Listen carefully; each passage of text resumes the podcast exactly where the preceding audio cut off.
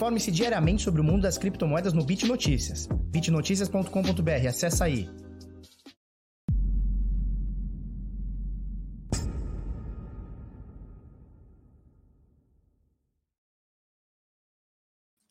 Fala seus bit louco de uma figa, eu sou Felipe Escudeiro do canal Bitnada, seja bem-vindo aqui à Bit Cozinha. Hoje, quinta-feirinha da maldade, dia 1 de julho, viramos o mês, estamos no ano de 2021 e esse aqui é o Mercado Cripto. Seja muito bem-vindo, seja muito bem-vinda. Se você não é inscrito aqui ainda no canal, se inscreve. Se você já é inscrito, dá aquele joia para nós. Se você gostou, se não gostou, não tem problema, pode dar o desjoia também, não tem erro nenhum. Turma, é o seguinte, hoje tem bastante informação aqui para você. Primeira coisa, fechamos é, o mês de junho, tá? É, ontem, óbvio, né? Último dia do mês. E é o pior fechamento trimestral desde 2018. Oh, meu Deus, e agora? Meu Deus do céu, Apolônio! Calma, sempre dá espaço para piorar. Vamos falar do fundo do Jorge Soros, que é um dos maiores bilionários do mundo, que está preparado para investir em criptomoedas. Interessante, né? Interessante. E tem também a lei que a gente já tinha falado um mês atrás, a gente já tinha falado aqui no canal, mas foi aprovada. Na verdade, ela já tinha sido aprovada, ela entra em vigor hoje, no dia de hoje, é 1 de julho, que permite que fundos de investimentos na Alemanha, um dos maiores mercados do mundo, invistam até 20% do seu capital em Bitcoin e em Ethereum, ou seja, criptomoedas. E isso pode acarretar cerca de quase 2 trilhões de reais entrando no Bitcoin para os próximos dias, meses, semestres, enfim, tá? A gente vai falar bastante sobre isso e, é claro, vamos falar do preço do Bitcoin e tudo mais, tá? Ó, o Kiko Paúba, Paúba é uma praia aqui, não é isso? É uma praia aqui no Guarujá, não é isso, Paúba? Bom dia, Felipe, você gosta de falar de surf? Tem dois metros de onda e vento, vento terral em maresias, altas ondas, melhor ir para o mar ou ver a live? Melhor ir para o mar, com certeza, mas hoje tá frio, né? Aqui em Santos tá tipo 15 graus e pra gente é neve isso aqui, né? Pra gente isso aqui é neve. Show, mas apesar de eu gostar de, de fazer a analogia do surf, eu sou um cara que se eu subir em cima da prancha, com certeza ela afunda, quebra, o tubarão come, não tem jeito. Falou? Vamos lá, Kiko, tá frio, hein? Mas vamos que vamos. Pra gente começar aqui a transmissão, Bitcoin, Bitcoin, tá em festa. Deixa eu abrir pra Dalila, me dá um segundo, peraí.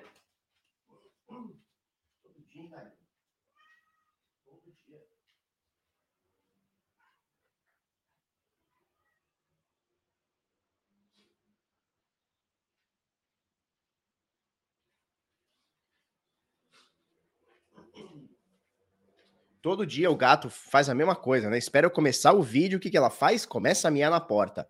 É uma doideira. Vamos lá. Para a gente começar, tá tudo no vermelho. Olha que alegria, que emoção, né? É, e você vê que o mercado ele começa a ficar estranho.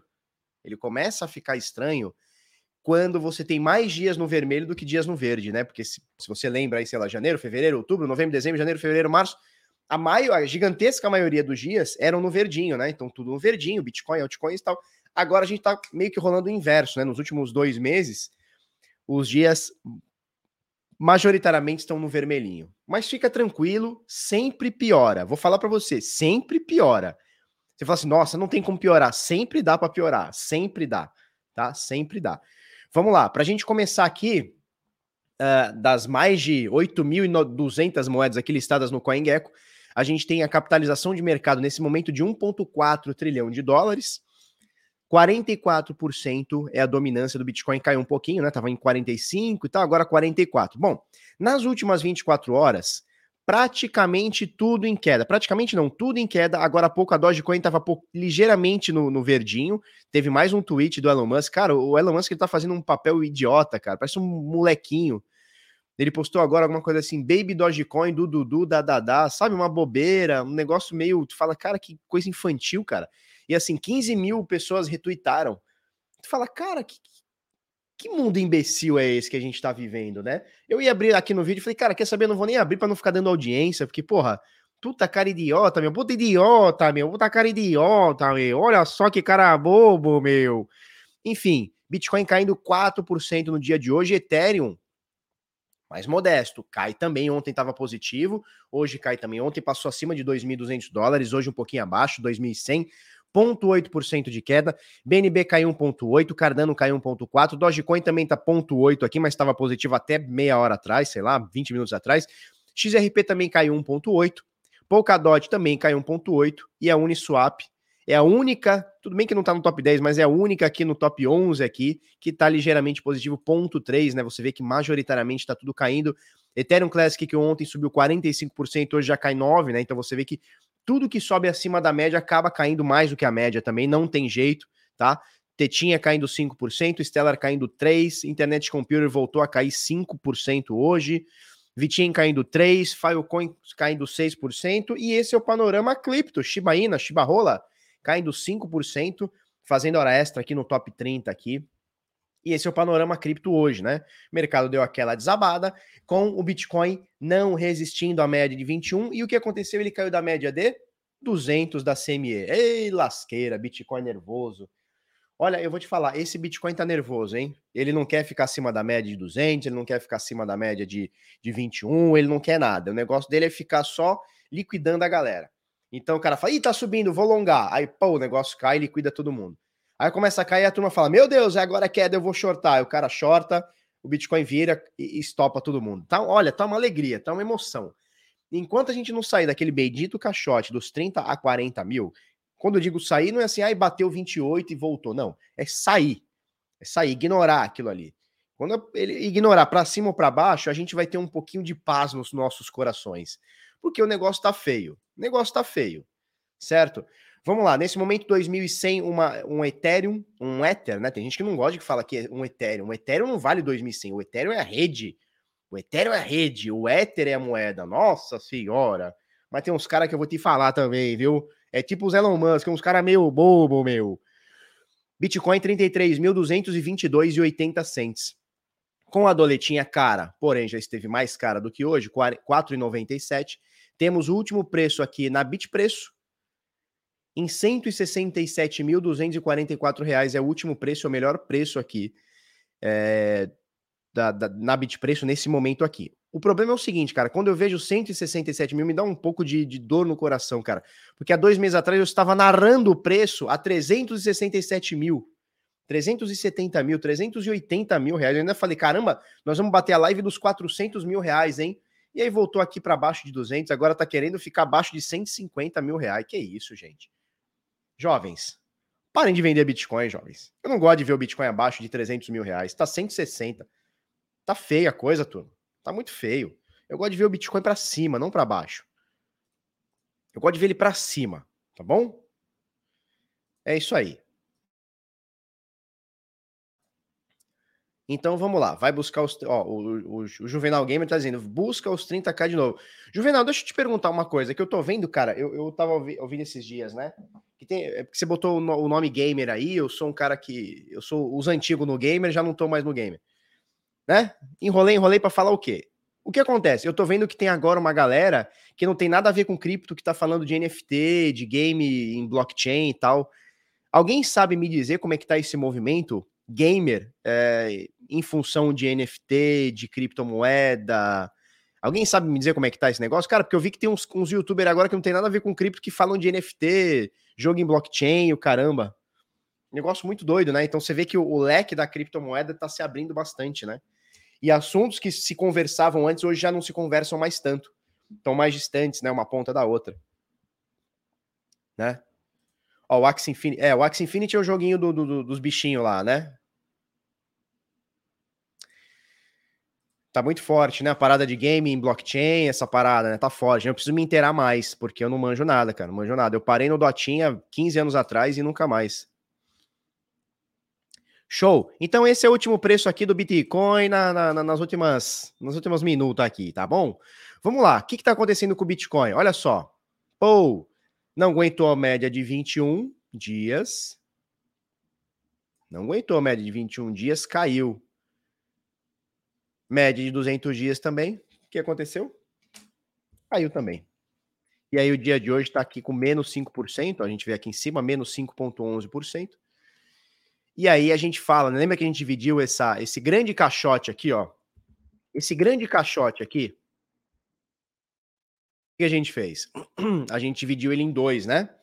A gente dividiu ele em dois. O primeiro caixote é esse aqui acima do 50% de correção de FIBO. Ué, cadê minha FIBO? Ah, tá aqui.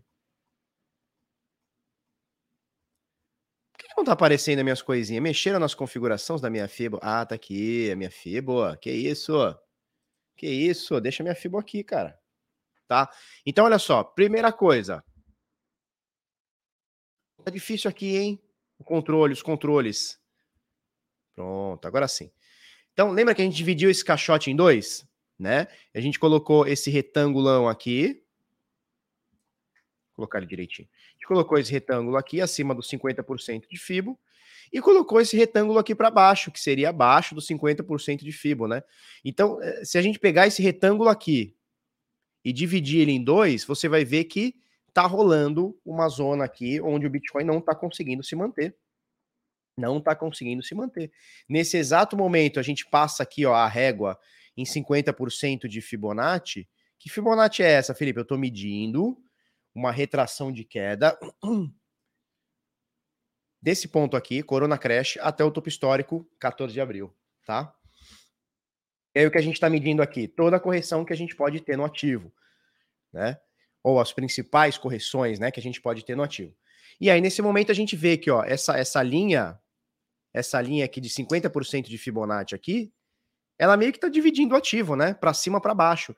Então, o que era um suporte forte, passa hoje a ser uma resistência, né? Então a média de preço que estava antes, até sei lá, dias atrás, acima de 33, 34, 35, nesse momento está abaixo de 33, 34, 35. Tá? Nesse momento o preço do Bitcoin é 33.293.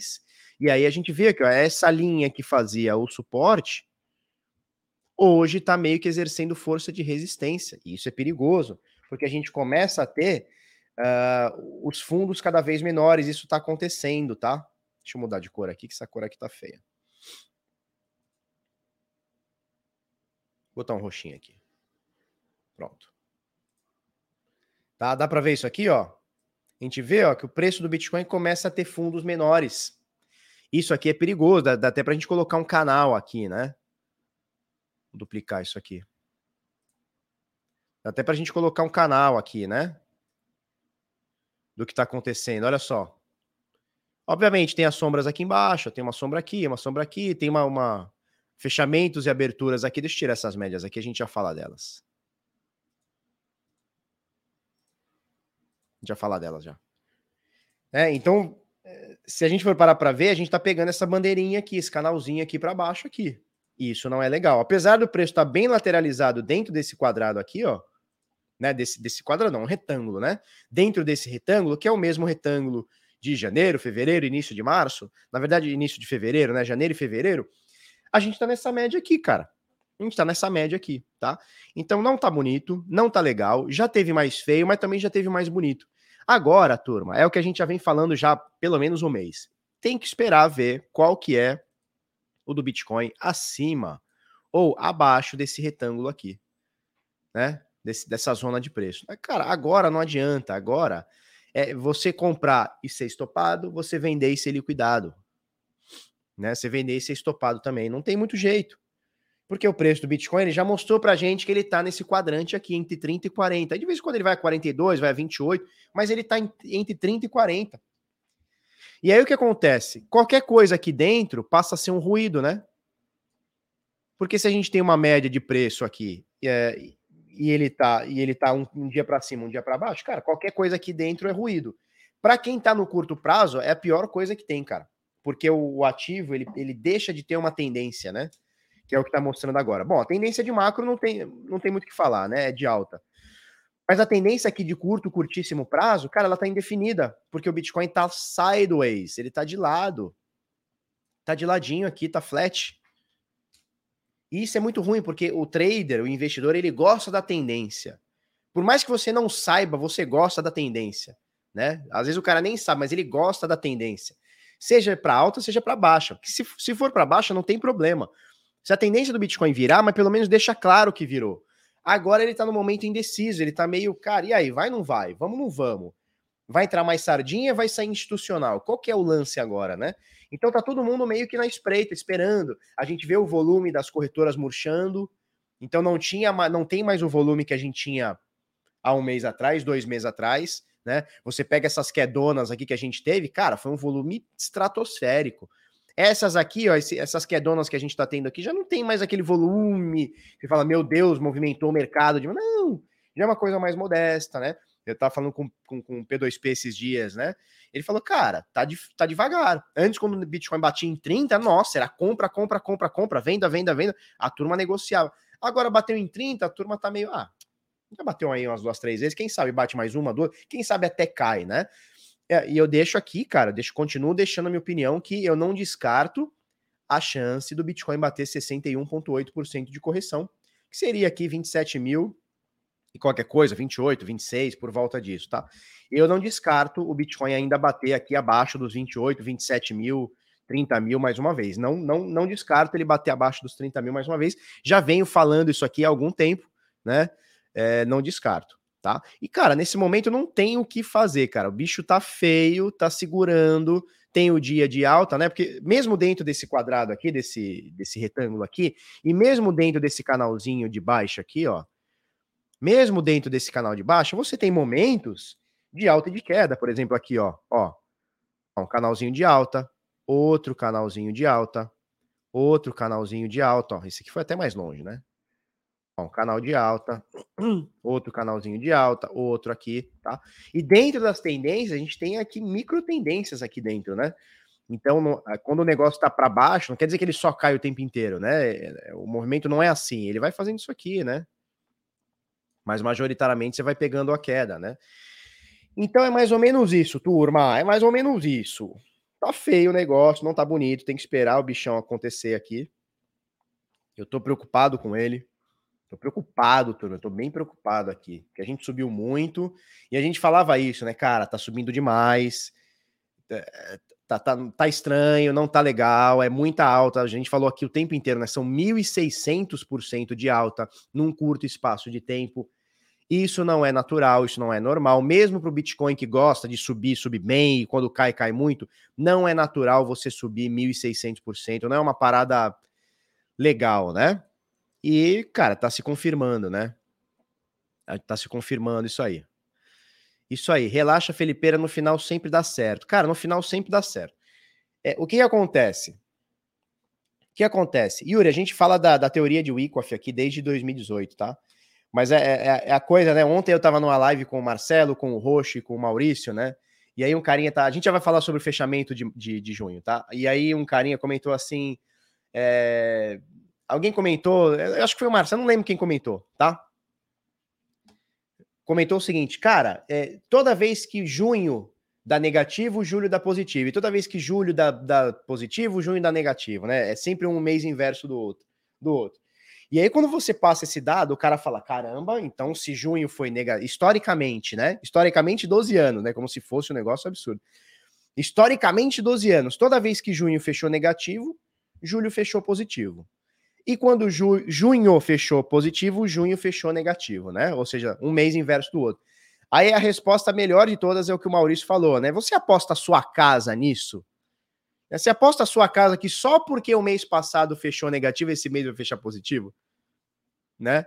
Então, assim, a gente tem que tomar cuidado com as coisas. É, a gente tem que é, tomar cuidado com as coisas que são passadas, tá? É, no passado, era muito comum, era muito comum a turma falar assim: olha, depois do ano novo chinês, acontece XYZ. Então, toda vez que passa o ano novo chinês, cai. Toda vez, toda vez. Né? E aí a turma começa a falar, fala, fala, fala, fala, fala. Dali a pouco passa o ano novo chinês, não cai, o negócio sobe. Aconteceu isso esse ano. Parou de falar, ninguém fala mais um pio. E aí tem a feira de não sei o que, tem a feira de não sei o que lá, tem o acontecimento X, acontecimento isso, Y.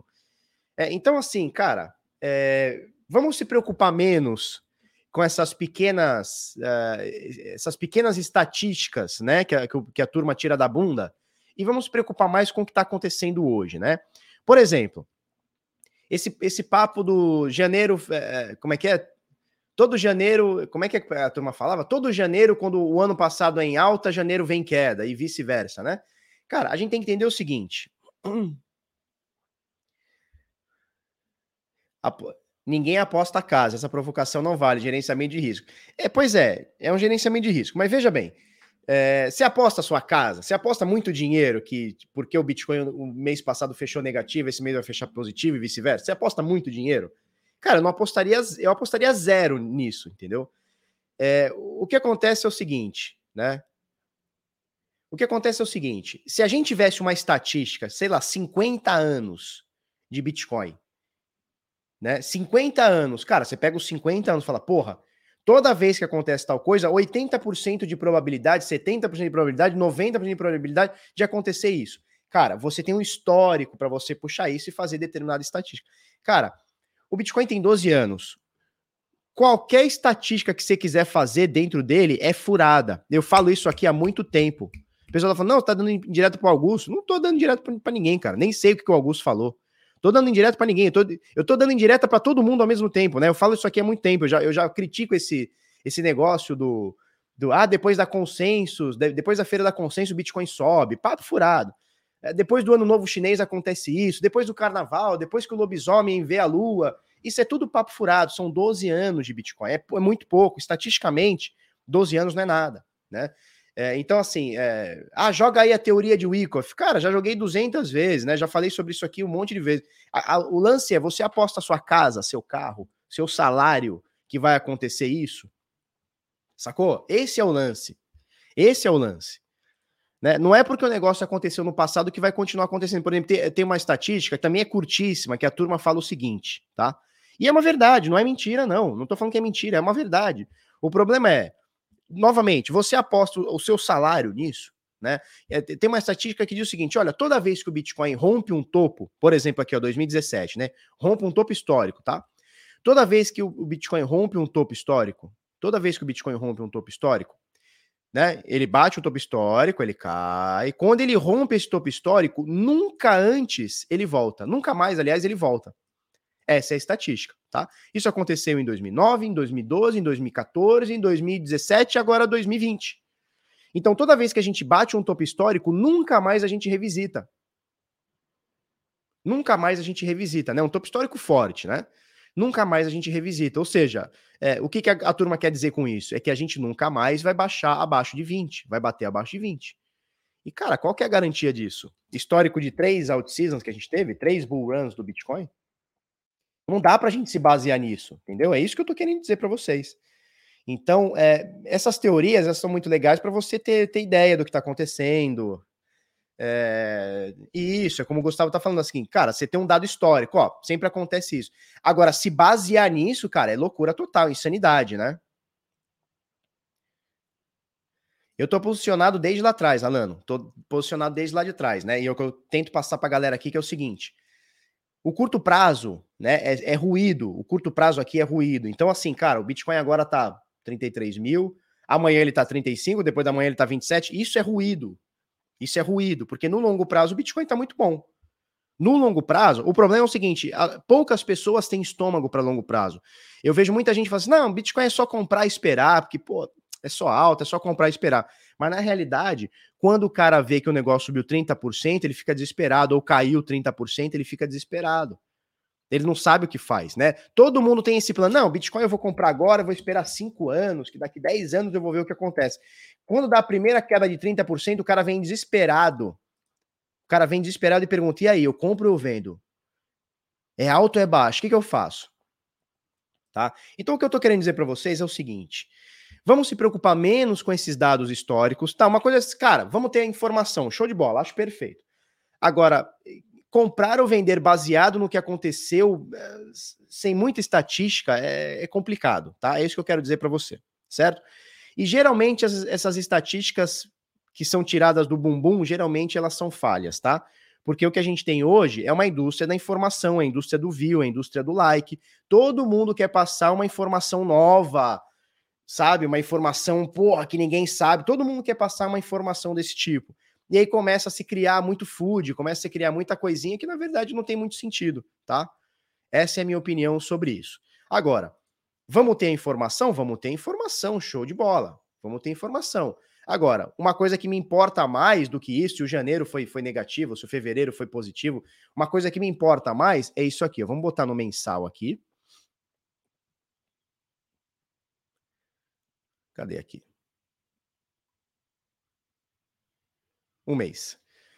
Vamos botar no mensal aqui e a gente vê que desde 2018 nós não tínhamos, nós não tínhamos três meses fechados no negativo, tá? Tudo bem que esse mês aqui foi quase nada, mas não importa, é um mês negativo, né?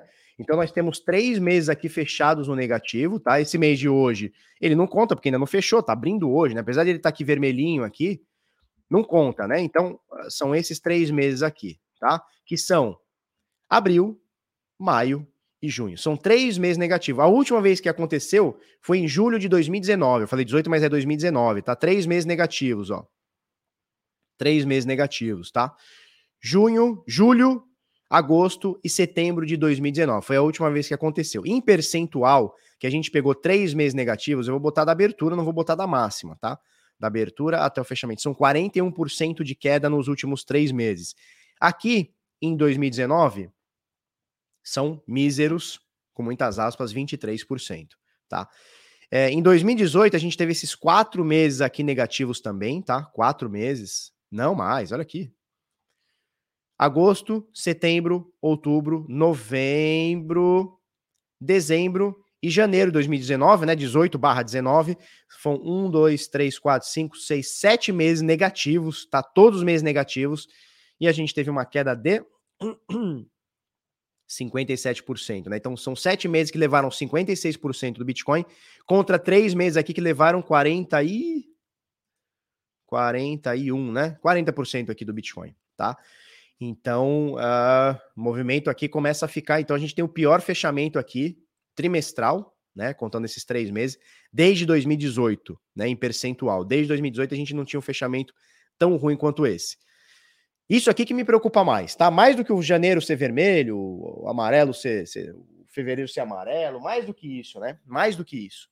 O que me preocupa é isso aqui. A gente tá pegando três meses negativos, tá entrando no quarto. Tudo bem, ainda é muito pouquinho tempo, mas a gente vem de uma alta desde o Corona Crash aqui, ó, de praticamente. Vou pegar daqui, tá? De maio Tá? Foram praticamente 11 meses, 11 meses, onde apenas, nesses 11 meses, apenas dois meses foram negativos.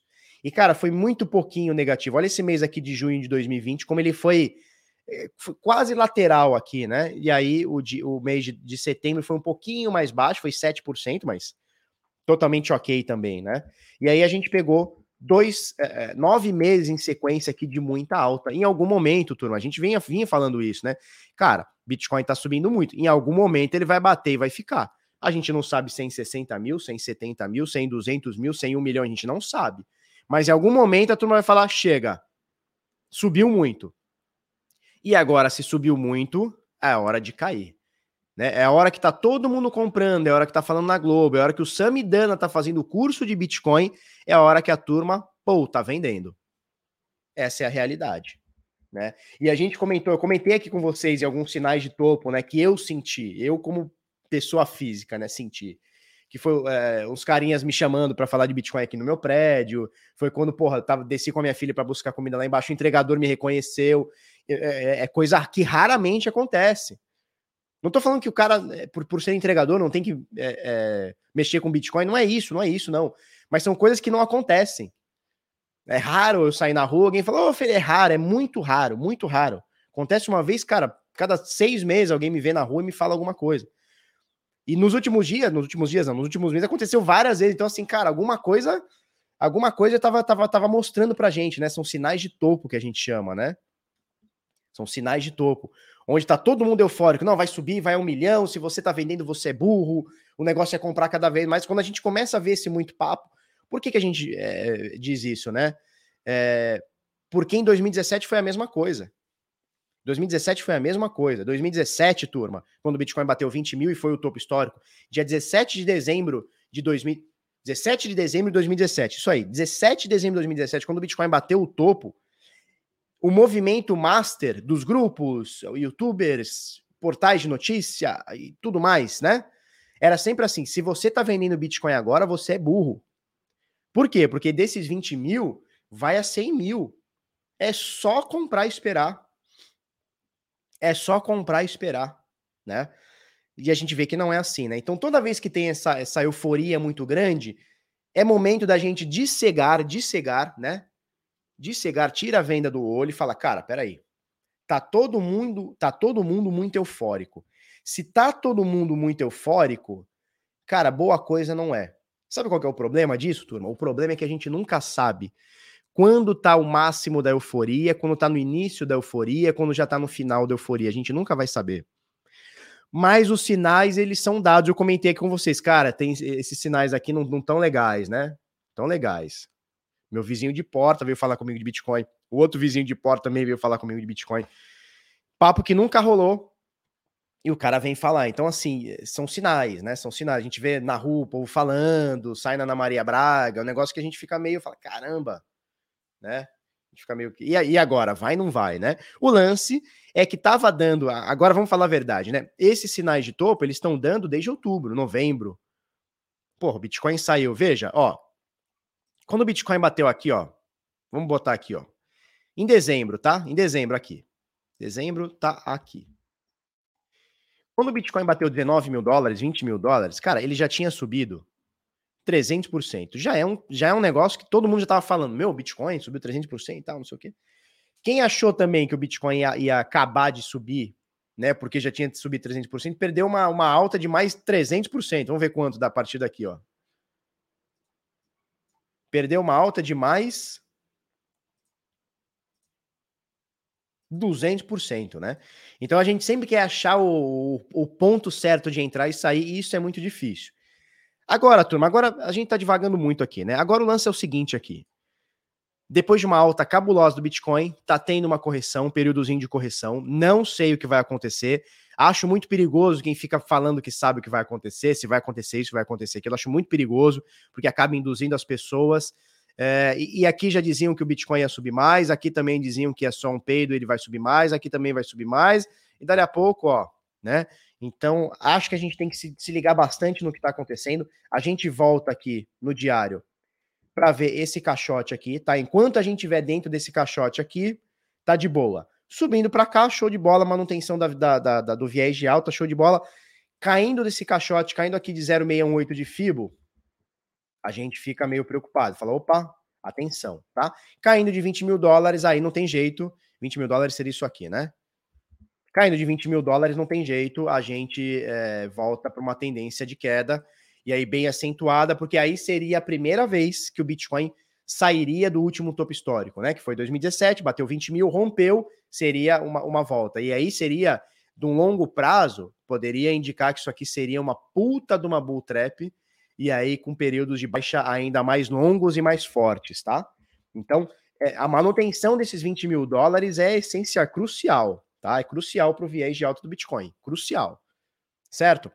Bom, dito tudo isso, deixa eu tirar, vou deixar esse canalzinho aqui, vou deixar esse retângulo aqui. Dito tudo isso, média de 21, que foi superada no dia 30 e foi perdida no foi superada no dia 29, foi perdida no dia 30, mostrou pra gente que foi uma bull trap, né? Pelo menos até agora mostra pra gente que foi uma bull trap. Dia de ontem caiu 2%, hoje já tá caindo 4,5%, tá? Média de 200 dias da CME também foi perdida. Cara, eu vou tirar tudo isso aqui que tá muito rabiscado, depois a gente coloca aqui conforme for. Tá tudo muito rabiscado, eu não gosto muito rabiscado. Média de 200 dias da CME, dos contratos futuros, onde os tubarões estão lá operando. Olha só, preço do Bitcoin caiu. Então você vê que tá, tava exercendo força aqui, ó, de suporte, né? Força de suporte, suporte, suporte, suporte, suporte. Opa, virou resistência, virou resistência, virou resistência, rompeu, voltou, tá?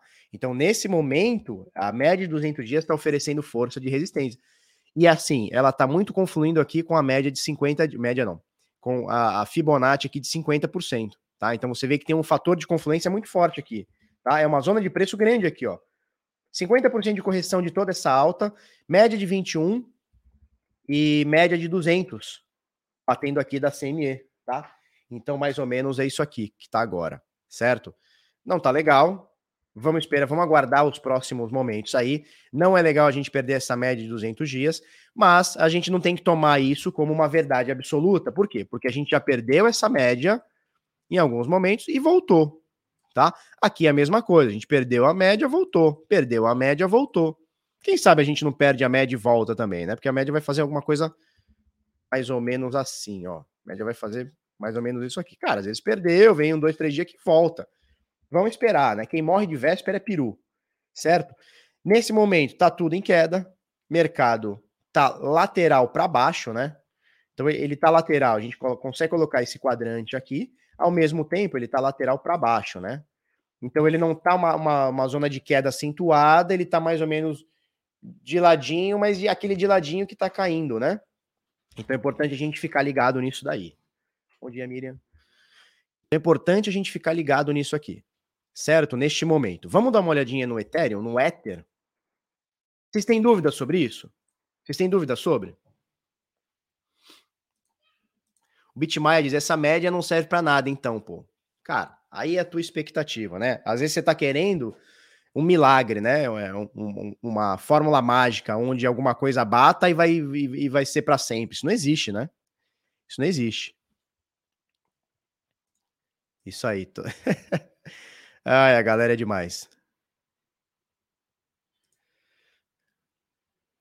Bom, Felipe, eu acho que o gráfico do Ethereum pelo volume das transações, três vezes mais, sempre antecipa o provável momento, provável movimento do Bitcoin. Você concorda, discorda? Rompeu os 200, os 20 mil e está testando agora como suporte. 20 mil não, 2 mil, né?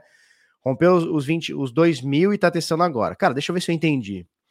Eu acho o gráfico do Ethereum pelo volume de, das transações, três vezes mais. Ah, de transações, tá sempre antecipa o provável movimento do Bitcoin. Concorda? Cara, eu não estou acompanhando não as transações do Ethereum, tá? Não estou acompanhando as transações do Ethereum. O que eu tinha visto, olha que dado interessante, o que eu tinha visto é que pela primeira vez a rede Ethereum, é, rede, é, rede Ethereum, ela tem mais endereços ativos de, do que o Bitcoin. Olha que interessante. Então a rede Ethereum tem mais endereços ativos do que, do que a rede Bitcoin. Que doido, né? É isso aí. Então vamos falar do Ethereum, já que o, que o Henrique falou do Ethereum, vamos falar do, do Ethereum. Vamos botar ele aqui. Coinbase, vamos olhar pela Coinbase.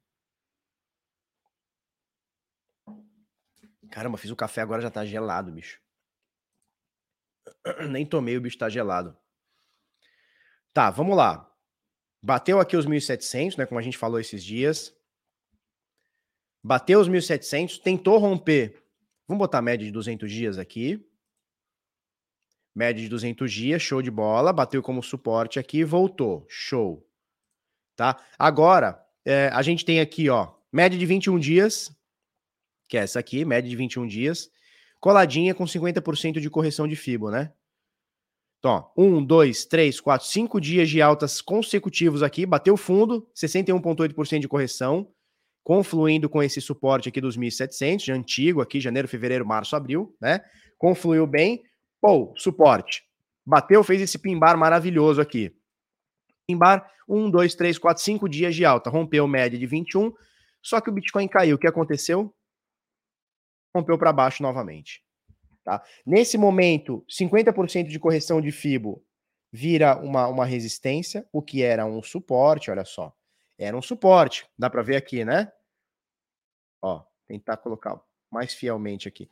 Era um suporte. Lembra do, do, do retângulo que a gente fez no Bitcoin? Ó, retângulo aqui, outro retângulo aqui, né? né? Se a gente divide esse retângulo todo aqui, se, se a gente dividir todo esse retângulo aqui, o que, que a gente vai ter? Um quadrante para cima, um quadrante para baixo. Quadrante para cima, onde a gente tinha um suporte, esse suporte aparentemente foi perdido, e agora esse quadrante ficou para baixo. Né? Então, o preço que estava suportando o Bitcoin mais ou menos 2.200, 2.200 e qualquer coisa, Bitcoin não, falei Bitcoin, Ethereum, né? O preço que estava suportando o Ethereum aqui nos 2.200 e qualquer coisa, já não suporta mais. E agora a gente tem uma resistência nesses 2.200 que tentou ontem, né? Tentou ontem, hoje, e agora a gente tem uma quedinha. Hoje o Ethereum cai aqui cerca de 6% aqui em cima, tá? É, hoje que eu digo é nas últimas, não é nas últimas 24 horas, é das 21 horas de Brasília de ontem até agora. Então, mais ou menos nas últimas 12 horas aí, 11 horas e meia, que são 8 e meia da manhã agora. Tá? Então, nesse momento, tentou romper os 21, média de 21, não conseguiu. e tentou romper aqui 50% de correção, também não conseguiu, mas muito puxado pelo Bitcoin, né? Cara, eu gostaria muito de deixar o Ethereum viver a vida dele e o Bitcoin viver a vida dele. Cada um vive as suas vidas. Pode até tomar um, um chopp no fim de semana, mas eu gostaria que cada um tivesse a sua vida. Porque o que está acontecendo aqui é o seguinte, cara. É, o Bitcoin não está deixando, ele está sufocando as altcoins, né? Ele está sufocando o Ethereum pela correlação. Então o Bitcoin está lá, né? Ele está lá bonitinho, sobe um pouquinho, cai um pouquinho. Quando ele dá aquela porrada para baixo, o que acontece? O Ethereum sofre também, não tem jeito. Né? Tem muita gente que diz, e eu concordo, que se a gente tivesse um ativo totalmente descorrelacionado, que seria difícil, mas hipoteticamente, se a gente tivesse ativos totalmente descorrelacionados, né? Cara, Bitcoin vai para cá, o Ethereum vai para lá, cada um faz a, o seu movimento. Cara, a gente poderia ter um, um, aumento ainda muito maior no Ethereum. Já tem outra vertente que diz também o seguinte, também, né? Vamos, vamos devagar aqui também, né? Já tem outra vertente que vai dizer o seguinte, cara, o Ethereum só subiu tudo isso porque o Bitcoin permitiu, porque o Bitcoin trouxe tudo isso também, né?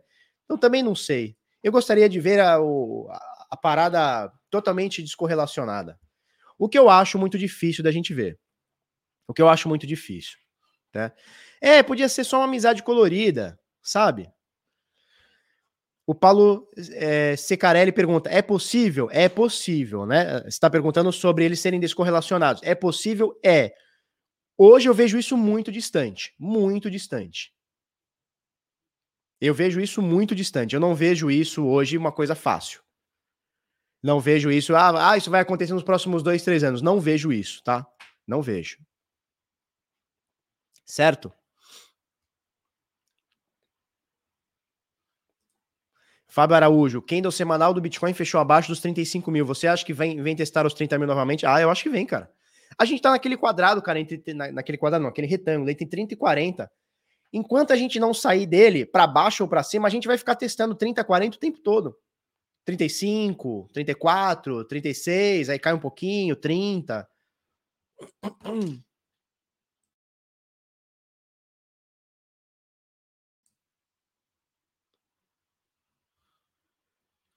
Ó, o Kelvin Alves diz o seguinte: Eu nunca entendi essa dependência do Bitcoin. Projetos sensacionais afundando porque o Bitcoin corrigiu. É, projetos sensacionais. Eu tenho um pouco de cuidado de falar dos projetos sensacionais, né? Eu, eu, digo, eu diria mais são projetos sensacionalistas do que projetos sensacionais. Projetos sensacionais a gente tem bem poucos, né? É, o que acontece, né? Por que, que o mercado ele é todo puxado pelo Bitcoin? É uma teoria, não tô dizendo que é a verdade, não sei. A gente poderia debater isso, né? O que acontece? Se você for parar para ver, todas as altcoins, o Ethereum, as, as demais altcoins, todas elas, inclusive stablecoins, todas elas são cotadas em Bitcoin. Todas elas são cotadas em Bitcoin. Então você pega lá o preço do, do, do, Ethereum, né? Ele tem o seu preço em dólar, mas ele tem a sua cotação em Bitcoin. Por quê? Porque você pode trocar, a maioria das casas de câmbio do mundo fazem isso, né? Você pode trocar o Ethereum por Bitcoin. Então, se você pode trocar o Ethereum por Bitcoin, você tem a cotação em Bitcoin. Vamos falar outra moeda, cara, sei lá, IOTA, tá? Tô tirando aqui da cabeça. Você tem a IOTA, certo? A IOTA tem seu preço em dólar. Quanto tá uma IOTA? Sei lá, vou chutar aqui 2 dólares. Beleza? Beleza. Você pode você pode trocar a IOTA por Bitcoin? Pode. Cara, qual que é a cotação? Se é pareada em Bitcoin, o preço é em Bitcoin. Então, se você for parar para ver, você tem os preços em dólares, mas você também tem o preço em Bitcoin. Por quê? Porque as pessoas transacionam em Bitcoin. Porque é uma razão, né? É um sobre o outro. Bitcoin sobre altcoin. Ou altcoin sobre Bitcoin, né? É, então, o que acontece? Se você for parar para ver, tudo está mais ou menos cotado em Bitcoin. Mais ou menos não, tudo está cotado em Bitcoin, apesar de você entrar hoje e comprar uma altcoin em, em dólar, em USDT, não importa, né? Tudo está cotado em Bitcoin. Então, quando a, é, que nem o pessoal fala, né? Será que um dia a gente vai ter essa descorrelação? Cara, eu acho muito difícil Acho muito difícil. Para isso, a gente teria que parar de cotar as altcoins em Bitcoin. Certo? Mas aí a gente cotaria em qual outra criptomoeda? Em Ethereum? E aí a gente teria elas correlacionadas com Ethereum? Seria a mesma coisa, só que mudando o ativo? Então, acho difícil. Acho difícil que isso aconteça. Pode ser que no futuro longo aconteça? Pode. Hoje eu acho muito difícil. Por quê? Porque eu, cara, eu entendo assim nos últimos seis anos né? É, o TG diz o seguinte, ó, Major, o Bitcoin é o dólar da cripto. Pois é. Então tudo é meio que cotado em dólar, né? No mundo, tudo não é meio que cotado em dólar. Né? Tudo que você faz é cotação em dólar. Quando tem importação e exportação das coisas, é tudo cotado em dólar. Não importa o país que você está, é cotado em dólar, correto? Cara, no mundo cripto, tudo é cotado em Bitcoin. Então é mais ou menos isso, né? Tudo mais ou menos assim. Show. Vamos, vamos, vamos girar aqui. Então, esse aqui é o Ethereum, é o Ethereum, é o Ethereum, que está segurando aqui por conta do Bitcoin. Vamos dar uma olhada na Cardano?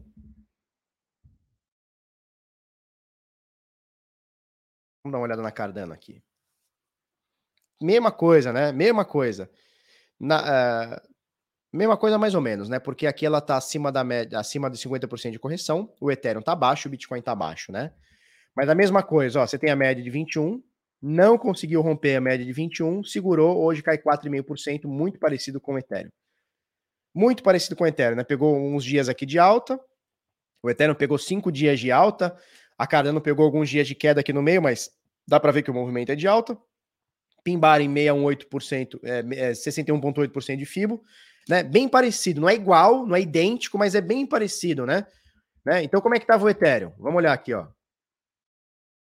Só para a gente ver, ó. Pimbar em 618 de FIBO, 5, 6 dias de alta, queda a partir da média de 21, tá? Vamos passar aqui para Cardano de novo. Você vai ver que não, não é idêntico, mas tá muito parecido, né? Ó, Pimbar em 0,618, 5, 6 dias de alta, aqui tem um pouquinho mais, 1, 2, 3, 4, 5, 6, 7, 8 dias de alta, Média de 21 como resistência não aguenta a, a, média de 21 e cai, tá? Então é bem, não é igual, não é idêntico, mas é bem parecido, né? Então você vê que o movimento delas está muito parecido com o do Bitcoin. Se o Bitcoin, cara, segurar, elas vão segurar junto. Se o Bitcoin cair, que é o que está acontecendo hoje, ontem, hoje, elas vão cair junto, cara. Então, nesse momento, nesse momento, cara, é muito difícil a gente a gente operar altcoins. Esse é um momento muito difícil de operar altcoins. É, cara, é, é, é um parto operar altcoins. Toma like no seu pimbar. Obrigado. O VSFX. VXSXFX. Porra, é uns nick trava-língua. Mas obrigado aí. Tá? Eu vou trazer para vocês agora o Marcelo Paz. Vocês conhecem o Marcelo Paz? Ele vai entrar aqui com a gente aqui, vamos trocar uma ideia. Certo? Sobre gráfico, sobre preço, sobre acontecimentos. Vamos falar do Jorge Soros, tá? Jorge Soros, o fundo dele pode ser pode investir em cripto né? Bitcoin, ó, o Exo da Mind fala uma frase bonita, isso aqui é frase de para-choque, hein? Bitcoin é o rei, leva checkmate, mas cai de pé. Aí eu gostei, hein? Marcelo Treta vai entrar aqui, vou passar o link para ele. Deixa eu passar o link para ele, deixa eu só ver se a gente tem alguma coisa. Bom, antes de, de passar o link para ele, deixa eu fazer o jabá, deixa eu passar o link para ele, peraí. Aí eu vou fazer o nosso jabazinho e ele já entra aqui.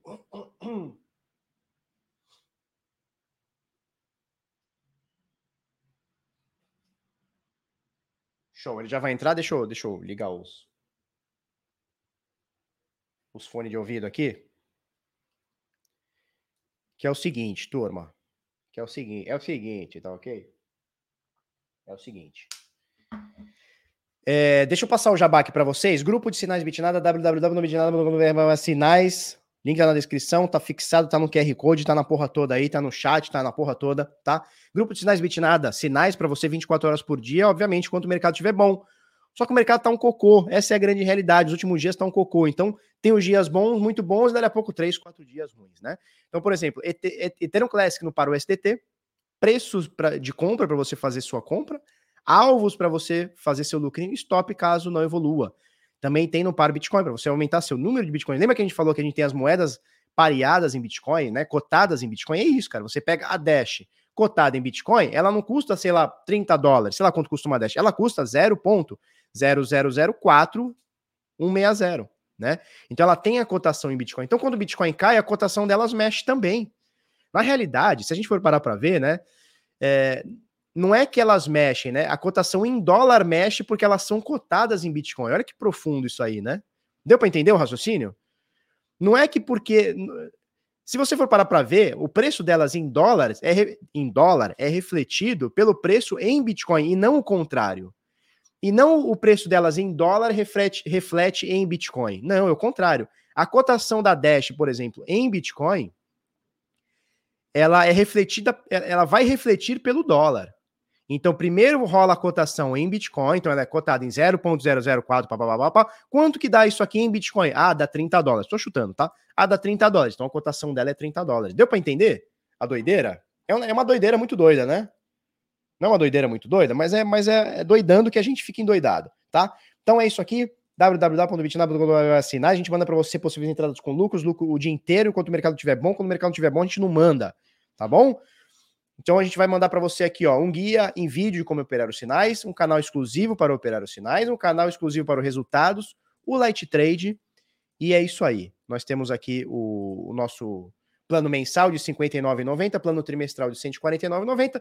As vagas estão abertas. Corre que o bagulho tá louco. Falou? Deu para entender, Luciano? Deu para entender como é que funciona? Eu vou trazer o Marcelo aqui, que ele já tá aqui embaixo aqui. Aliás, deixa, eu só ver se minha se meu fone tá funcionando. Pera aí. Não sei se meu fone tá funcionando. Tá funcionando sim. Então vou chamar o Marcelão.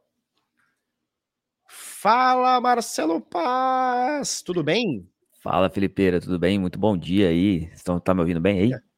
Tô te ouvindo bem. Muito bom, e você então. me ouve bem? Tô ouvindo muito bem. Eu tô, é, na, estamos na Bit Cozinha aí, olhando a Bit Cozinha aqui de manhã, pela primeira vez, pela primeira vez aqui participando com você, que normalmente eu fico aqui te ouvindo todos os dias de manhã. Eu te levo pro banho às vezes, é, para te ouvir, é, enquanto a gente Isso, vai tomando tá banho. Cara, hoje a hora que você me falou aquela hora, eu tava deitado com as crianças, debaixo de três camadas de coberta, Imagina. e assistindo um filme infantil lá que eles estavam querendo assistir. Eu tava quente. Aí a hora que você falou, puta, eu vou levantar, tomar banho, eu fui tomar banho. 6 graus aqui, mas isso é palhaçada. Muito bom dia, obrigado pelo convite aqui para participar com você aqui desse programa ilustre. É uma honra estar aqui com vocês. E bom dia para todo mundo que tá aí com a gente. E com o Bitcoin caindo, né? Não, isso é bobeira. Sim. Que filme que vocês estavam assistindo? Cara, como é que chama mesmo? É um é no Netflix, é, é, o, é o cão. É, como é que é? Chupando manga. Não, não, é, um, é o cão encrenca. Cão, acho que é cão, cão encrenca, chama uma coisa assim. Entendi. Esse eu, não, esse eu, não, conheço. Não conheci. É. Mas o lance é o seguinte, Marcelão. Peixonalta, nossa, o Peixonalta, é bom. Era, era bom, Peixonalta era bom. é bom. O negócio é o seguinte: Bitcoin tá caindo. Tá caindo. Você se ligou nessa parada que eu falei da cotação do, do, do Bitcoin com a. da cotação das altcoins com dólares? Você se ligou? Você acha que é mais ou menos isso ou não? Sim, sim, sim. Ontem me pediram assim: ah, olha o Bitcoin com o Ethereum. Porra, eu não tô, tô acostumado a fazer isso, né? Sim. Aí eu fico todo confuso. É porque, Toda vez que eu é mais isso... intuitivo você falar o preço em dólar, né? Ah, quanto custa um Bitcoin? Sim. 35.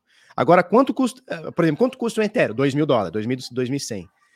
É, quanto custa o Ethereum em Bitcoin? Cara, 0.0, é, não, é, não é intuitivo, né? Cara, não, eu vou ter que é trocar é minha internet aqui, peraí. Vai, Vai falando lá. aí.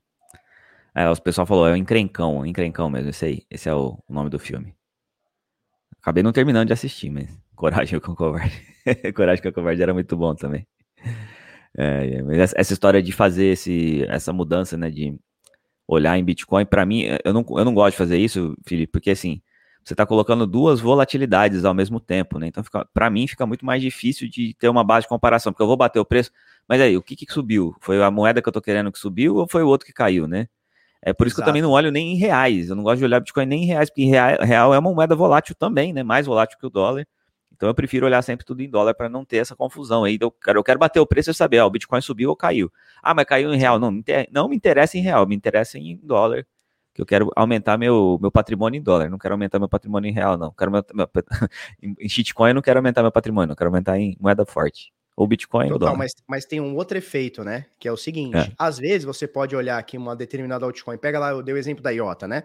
Você pega lá a IOTA, que ela subiu, sei lá, Hoje ela sobe em dólar, ela sobe 3%. Vamos, vamos, vamos, chutar, vamos chutar aqui. 3% Boa. subiu, certo? Só certo. que se você comparar ela com o Bitcoin, ela subiu menos. Porque o Bitcoin subiu, obviamente, Sim. então o preço em dólar vai subir também, mas em comparação com o Bitcoin, ela caiu. Então você consegue tá. ver que é um negócio meio, meio louco. Porque sim, ela pode sim. ter subido em dólar. O altcoin ela pode ter subido em dólar, mas ela pode ter perdido em satoshis. Pode, exatamente. Total. Então é um negócio então, muito louco, né? É, Principalmente é, para quem é, opera altcoin. Principalmente para quem opera altcoin. Esse, esse, essa, essa diferença aí é o que, inclusive, o, o Nassim Taleb fala que o Bitcoin não pode ser moeda por isso. A gente não consegue ainda É precificar as é coisas em Bitcoin, né? Maluco é um pau no cu. Não, ele escreveu um paper lá, ele tá enchendo o saco, cara, chato do inferno. Tô aí, falando. Eu li, cara, eu li. Opa. Tem alguns pontos ali que ele tem, tem sentido. É de, é, é de novo, né? Dá para usar o Bitcoin como moeda? Lá em El Salvador a gente tá vendo que dá. Mas aqui no Brasil você, todo você- dia. Não, a gente usa, tudo bem. Você usa todo dia, mas você faria um contrato de, de trabalho com alguém? Você contrataria alguém em Bitcoin hoje? Com o preço em dólar, fechado em dólar, sim. Com o preço Então, em mas- Bitcoin, não. Mas esse é o ponto. É exatamente esse é o ponto. Para você usar o Bitcoin como moeda, você- ainda por, por conta da- do, da- do excesso de volatilidade, né, a variação muito grande de preço, você não consegue precificar, fazer um contrato. Isso é o que a gente chama de unidade de conta, tá? Quando a gente vai falar em moeda, unidade de conta é isso. Quando eu consigo usar ela para fazer um contrato, para fazer algum alguma um compromisso, né, um compromisso de pagamento. Se você receber em Bitcoin, você pagar em Bitcoin, tudo bem, né? Eu sou minerador, por exemplo. Eu trabalho com mineração, eu recebo Bitcoin, você pagar em Bitcoin, tá tudo certo. Você já sabe quanto você vai é, ainda que seus gastos sejam em dólar, né? Ou, ou em, em outra moeda. Mas você recebe em Bitcoin, então tá tudo certo. Agora, para quem não recebe em Bitcoin, pagar em Bitcoin é complicado. Então, para a gente chegar no ponto de usar como moeda mesmo, tem que ser igual a El Salvador. né? Chega um ponto que tá, tipo, todo mundo usa, e aí, eventualmente, o cara precifica em Satoshi, dane-se quanto custa o dólar. Se todo mas mundo estiver é o usando, né? problema, né? E- Esse que é o problema. É, que nem você falou, pô, você aceita em Bitcoin? Cara, eu aceito em Bitcoin fechado em dólar. Por quê? Porque as coisas vão ser cotadas em dólar ou em real, né? A gente tá falando dólar, Sim. mas pode ser real. Porque as coisas vão ser cotadas em real. As coisas ainda não são cotadas em Bitcoin. Não sei- ainda é uma, é uma- é uma palavra forte, porque eu não sei se elas vão ser. Mas as coisas não Exato, são exato. cotadas em satoshis.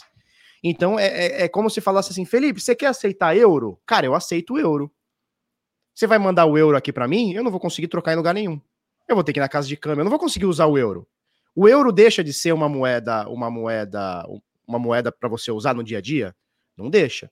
Só que aqui eu não consigo usar o euro. Ou Sim, consigo sim. com uma, uma limitação muito forte. O Bitcoin é a mesma coisa. Por que, que eu não consigo Exatamente. fechar o preço em Bitcoin? Porque ninguém aceita. Então, por Exato. isso eu preciso travar o preço em real, ou dólar, ou euro, não importa.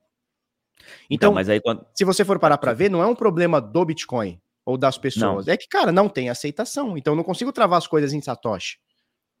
Exato, mas aí pode. Por Faz exemplo, sentido ou não? Faz sentido. Agora, se a gente vai para El Salvador, por exemplo, que é o caso que eles estão querendo aceitar. Se todo mundo começa a usar isso todos os dias, o pagamento da pessoa começa a ser em Bitcoin, ele vai comprar alguma coisa, ele paga em Bitcoin, ele recebe o salário. Você aí, aí você começa a olhar Mas a economia ainda em assim Bitcoin. cotado em dólar, né? Ou Ainda moeda- hoje, então, no- até que isso vire para o Bitcoin virar uma moeda mesmo, todo mundo tem que começar a olhar tudo em Bitcoin. Se você recebe bit- Bitcoin, você paga em Bitcoin, você para de olhar a referência de outra coisa. Ah, quanto vale o dólar? Dane-se quanto vale o dólar. Eu, eu vou cobrar dois satoshis por isso aqui, vou cobrar 10 satoshis por isso aqui. Né? E aí a gente entra numa. Só que ainda vai muito tempo, né? O pessoal que. É, eu brinco de novo. Às vezes eu brinco no canal lá, o pessoal fala assim, não, porque o dólar vai, vai acabar, o dólar vai, vai, vai ser destruído e não sei o quê. Eu falo, Eu não cara, acredito nisso. Não, mas é assim, eu, eu, falo- eu lembro assim, lembrem-se que os Estados Unidos têm um botãozinho lá que eles apertam, assim, ah, não quero mais, aperta o botão, acaba o mundo, entendeu? É, só, é simples assim.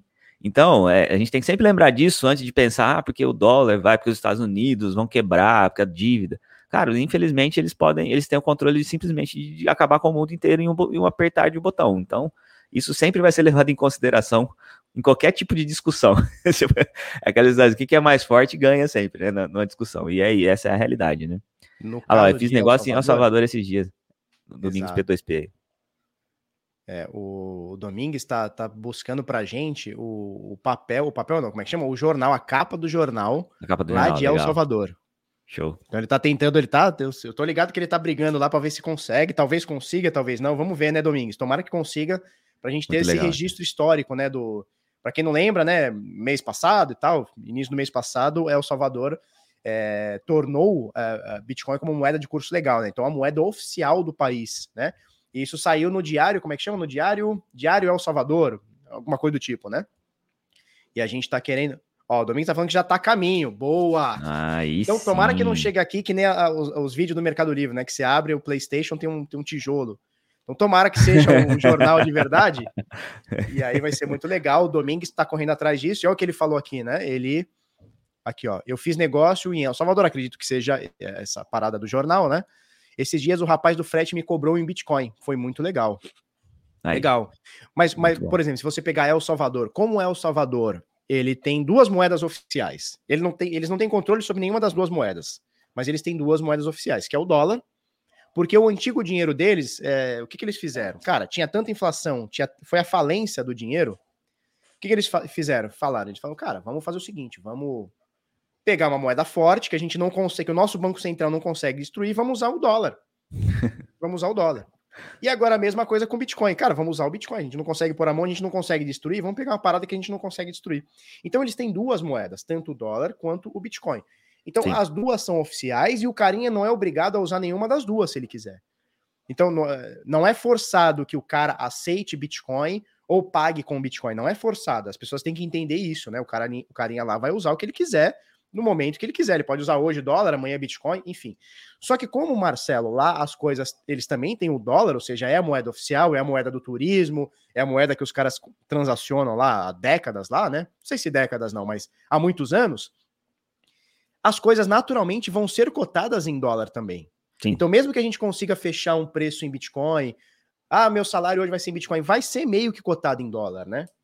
Então, por o recebimento tempo. pode ser por um tempo. É, por um tempo. Até um que tempo. Tu, você começa a falar assim: ah, não vale mais a pena eu ficar olhando em dólar, vamos olhar em Bitcoin. É, é assim que. As, aliás, é, a história das moedas é assim, né? Todo mundo começa a usar, todo mundo começa a trocar. Chega um ponto que. Aí, o real. O real varia bastante em dólar? Se você pega a, o dólar em real, varia bastante. A gente usa o real para pagar as contas, né?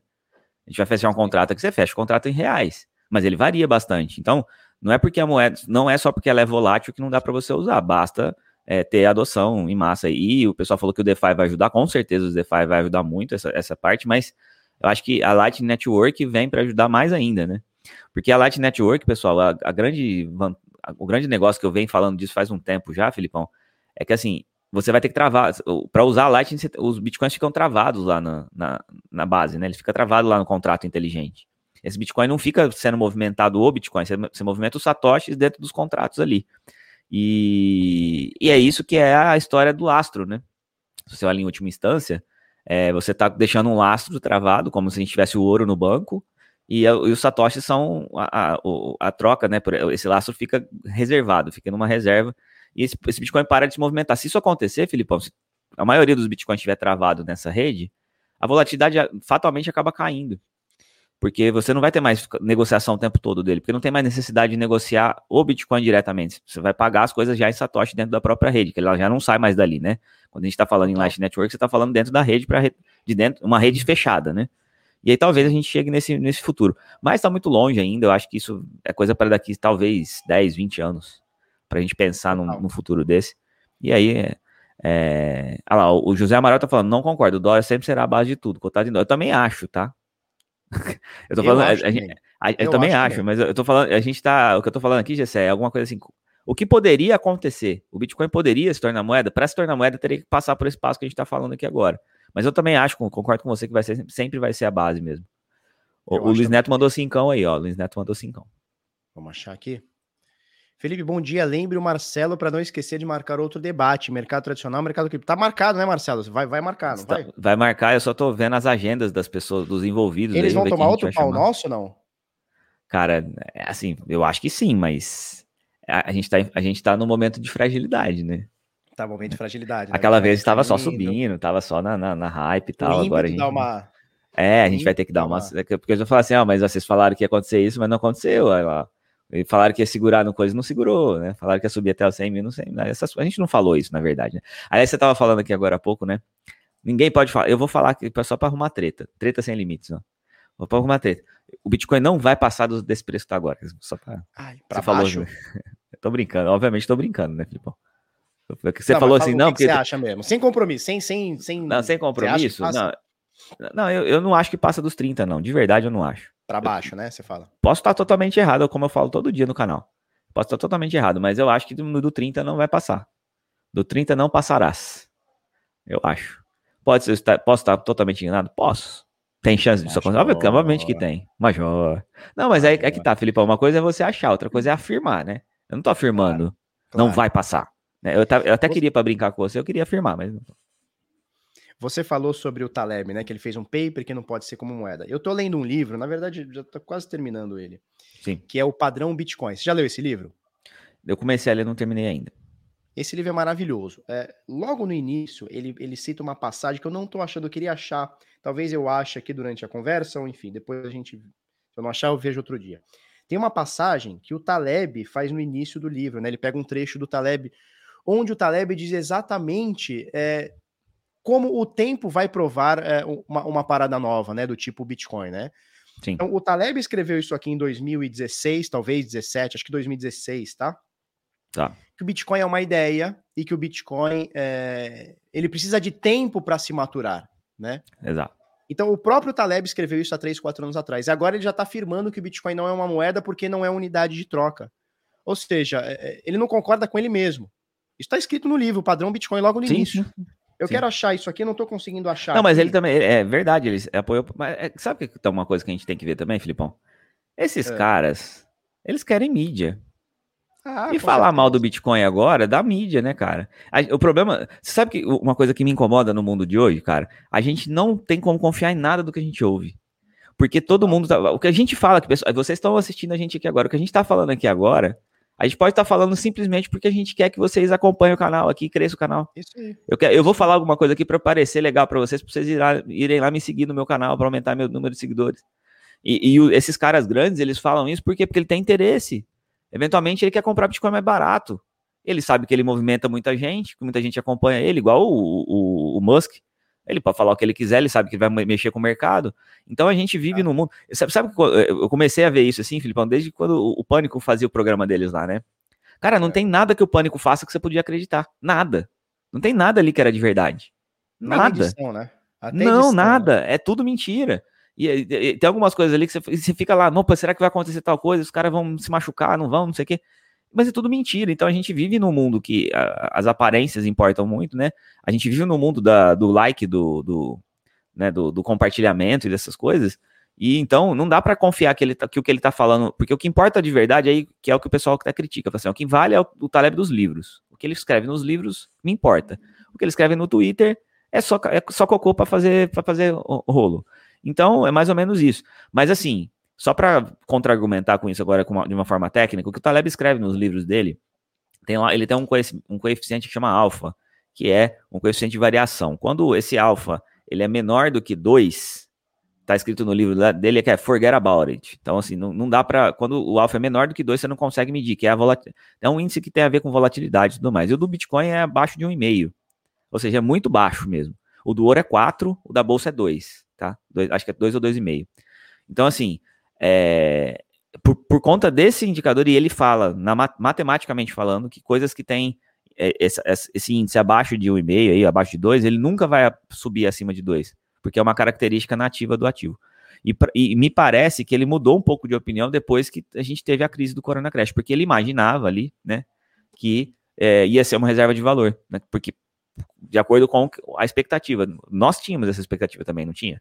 Você tinha antes do, de acontecer alguma crise, falava assim, ah, quando vier agora, o pessoal começou a usar Bitcoin, ele vai segurar o preço, não vai, não vai, vai, vai, vai é, funcionar como head, né? E não funcionou naquele momento. Apesar de que há controvérsia sobre não ter funcionado, né?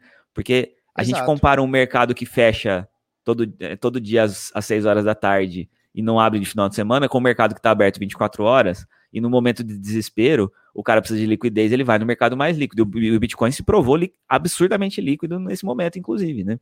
Que muita gente podia acreditar que não. Então, é, é uma. É, no final, é aquela história, é um monte de narrativa, né, Filipão? O que importa é.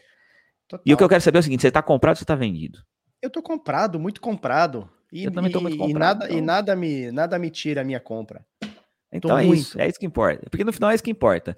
Pode estar um monte de gente falando, não sei o que, eu não tô lendo aqui as coisas, mas não sei o que o pessoal tá falando, se concorda com o Taleb ou não concorda. O que, o que importa é ele tá, ele está comprado também, tá? E ele, ele pode falar, tá, mas ele tá, ele tá comprado. Pelo que ele falou com o Roxo lá a última vez que ele fez coisa, ele tinha ainda. Quando ele falou que ia vender e tal, mas ele tinha Bitcoin. Eu acho. Quem é louco de não ter? Pois é, pois é. Apesar que ele esteja falando mal, ele, ele, tá, ele tá comprado. É, o que, que acontece? Deixa eu, deixa eu pegar aqui. Alguém comentou. Eu ia falar para você, ó, pode, pode pegar teu programa aí, seguir no teu, no teu ritmo aí, viu? Eu vou, eu vou não, dando vamos... os pitacos aqui. Não, você colocar notícia e tal. Não, vamos, vamos, vamos comentar as notícias, quero que você comente umas notícias comigo. O Eduardo Mendes, ele diz, ele diz o seguinte, mas então, o Bit ainda não é coin? Então, Eduardo, para o Taleb, que é um bilionário, não sei se ele é bilionário, É, Marcelo, acho que sim. Acho que, é, porque ele, ele, ele fez bilhões é, apostando contra a bolsa. Contra a bolsa. No pozinho. Então, assim, né? para um bilionário, né? Para um bilionário que tá no ar-condicionado, ele é um cara. Ele é. Qual que é o país dele mesmo? Ele é. Ele é. é... Nossa, deu branco agora.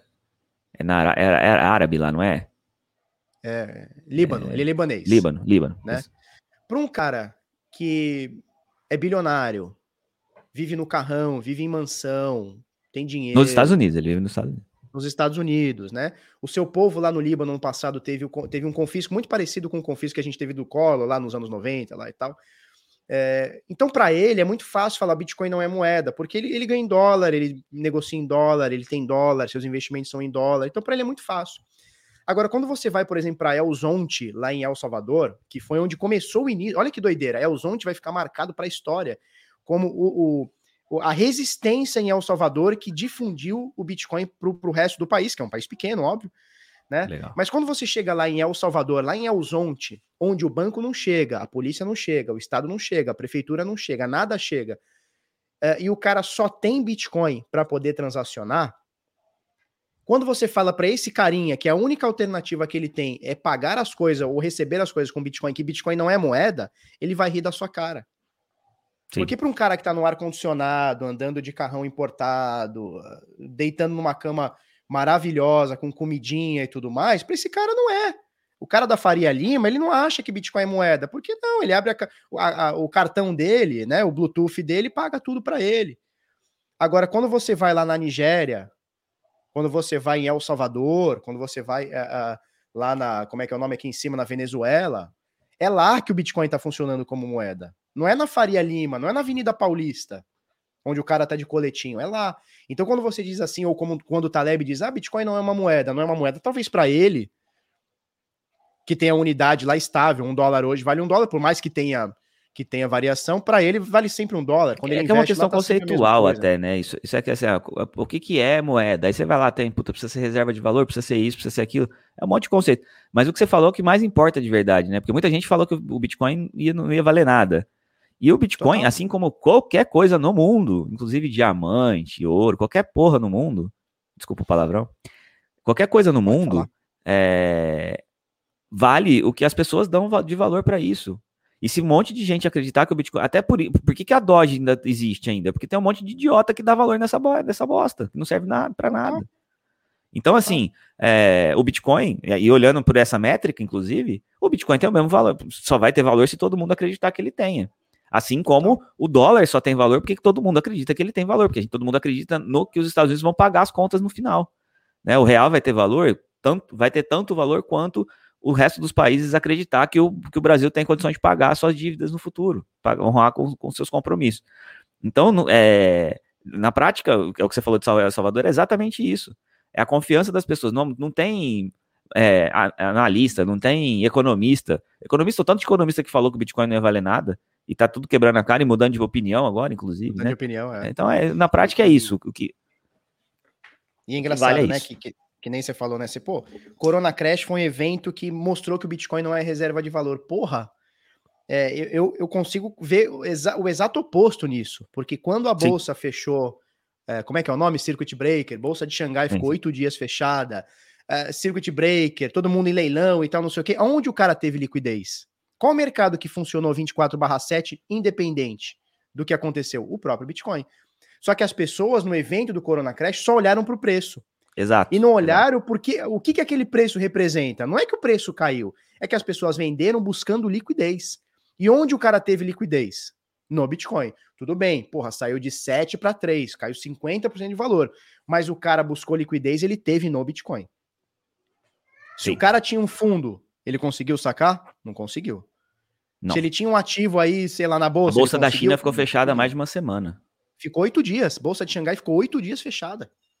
Você não conseguia, se você precisasse de dinheiro para pagar suas contas, precisasse vender suas Morreu. ações, você não tinha como, não tinha jeito. Morreu. É. E já o Bitcoin, cara, funcionou e continua funcionando. Então, é, o, esse lance de ah, o Bitcoin não funcionou no Corona Crash, cara, eu vejo o total oposto disso. Sim, ele teve um, uma queda absurda, mas que ele não funcionou, Lembrando que é preço, né? Lembrando que é preço e esse preço, preço é relacionado a outra moeda. E o Bitcoin ainda continua valendo um Bitcoin, né? Um, era um Bitcoin. Ele não tava, não deixou de, deixou Ó, de existir. Deram uma dica aqui, tá no prefácio. Eu tava procurando em outro capítulo, boa, mas é boa. no prefácio, tá? O, então, o Taleb fez o prefácio, o padrão Bitcoin, eu tô, eu tô ele com o Kindle, um livro excelente aqui. Logo no início, o próprio Nassim Taleb, ele escreve, ele faz um, um texto bem legal. É, e, e, ele diz, um dos últimos parágrafos, ele diz o seguinte, eu vou ler aqui para vocês, tá? Palavras do Nassim Taleb. Finalmente, o Bitcoin passará por obstáculos. Pode falhar, mas será facilmente reinventado, já que sabemos agora como funciona. Em seu estado atual, pode não ser conveniente para as transações, não é bom o suficiente para comprar seu maquiato expresso descafeinado na sua rede de café local, mas pode ser muito volátil para ser uma pode ser muito volátil para ser uma moeda por enquanto, mas é a primeira moeda orgânica. Isso. Ou seja, o que, que ele tá ele, ele, ele, ele faz, ele escreve isso aqui entre outras coisas, tá? Ele é um prefácio bem legal. Entre outras coisas. O que, que ele diz aqui, cara? Vai passar por obstáculos, mas a gente já entendeu já entendeu que o Bitcoin é uma moeda orgânica, ou seja, ela é feita por pessoas, para pessoas, né? Então, e agora ele fala que o Bitcoin não pode ser moeda. Porra. E ele fala, né, em outras passagens aqui, ele fala o seguinte, ele fala, cara, o negócio é muito novo. Vamos, vamos descobrir a parada, né? Vamos descobrir, são 12 anos. Então é complicado. É, o, o, só para você seguir aí, o Thiago, eu tinha, chama o Taleb e o Uri pro, pro debate. O Uri eu já chamei, ele já falou que não pode. É, o não Taleb eu não, não posso. É, exato, foi a, a resposta essa, não foi. Foi não, essa a resposta, né? Não, eu, eu, vou falar publicamente aqui, Dani. Eu falei assim, não, mas não tem. É, mas assim, você não tem agenda para agora ou nunca vai ter agenda? Eu perguntei não, desse jeito. Ele falou assim, não, cara, tipo, não. Falei, tá bom, deve ter as restrições, porque tá, agora ele tá lá com a LS, os caras têm, tem umas restrições lá de participar das coisas, tem, uns, tem umas coisas lá, tá? E, então ele não vai participar, já tá já, já é garantido que não vai participar. O Taleb, menos ainda, né? Porque cara é muito importante para Mas, o, mas para o Stormer faz live, é só você convidar ele. Se convidar hoje, ele, ele vem aqui fazer uma live com a gente. Será? Ah, o Stormer, o Stormer sim. Ah, o Stormer, Stormer sim. não é? É, mas o Stormer é dono da porra toda, né? Ele manda. Pois é. Ele pode fazer o que ele quiser, né? Ó, o Sérgio Andrade pergunta qual é o nome do livro, chama O Padrão Bitcoin. Tá? O Padrão Bitcoin, você consegue achar ele aí. O Padrão Bitcoin tem em português tudo mais. É, vamos, vamos girar aqui, Marcelo? A gente vai, vai lá, trocar vai umas ideias aqui. Vamos passar aqui algumas, algumas coisas. Olha só, olha que interessante. Essa tia aqui chama, vamos, vamos achar o nome dela, Cynthia Lummins. Ela é uma senadora norte-americana, matéria do Bit Notícias, tá, turma? Lá do Jorge, Jorge, Jorge Silf. Senadora norte-americana incentiva as pessoas a investirem em Bitcoin e diz que é uma holder. Olha que interessante. Olha, senadora americana. Isso é, isso é contraproducente, né, Marcelo? Porque geralmente o que a gente é. vê os. E eu vou falar daqui a pouco do ex-presidente do Banco Central do Brasil, que eles, eles não querem saber de Bitcoin, não, cara. Não quer Eles saber. não querem saber, não. E aí, o que, que ela fala aqui? Ela incentiva. E, e olha o que ela fala, ela deixa muito claro que não é uma questão de valorização. Né? Tipo assim, ah, compra em Bitcoin porque vai valorizar. Não, ela deixa muito claro. Quer ver, ó? Ao ser perguntada se está não, coisa de criptomoeda. Aqui, ó, Lumen disse que, aspas para ela, gostaria de ver o Bitcoin tornar-se uma parte da alocação diversificada de ativos que é usada em fundos de aplicação. Não, não é isso aqui que eu queria falar, não. Ó, olha só o que ela fala. De acordo com Lumens, que é essa tia aqui, ó, essa tia do cachecol aqui, ela, ó, ganhei muito dinheiro com cachecol, viu, Marcelo? Sério? Fiz muito cachecol, ganhei muito dinheiro. Nossa, era muito fácil de fazer. Eu pegava no, na rebinha do tecido, fazia, vendia Puta, por ainda era sobra ainda, né? Cê, tipo, é o tecido sobra, que sobrou de outra encaixe. coisa. A gente chama de encaixe, né? A gente consegue encaixar. É igual a padaria vende torrada, né? Isso, é, é, é a sobra da sobra, encaixe de encaixe. Olha o que ela diz aqui, ó. Aspas para ela, hein? O dólar americano vai se desvalorizar devido às ações do Fed. E as pessoas devem comprar e manter Bitcoin para proteção. Olha Bicho. só. Não é, é o Marcelo falando, não é o Felipe falando, não é o Taleb falando, é uma senadora americana falando. É.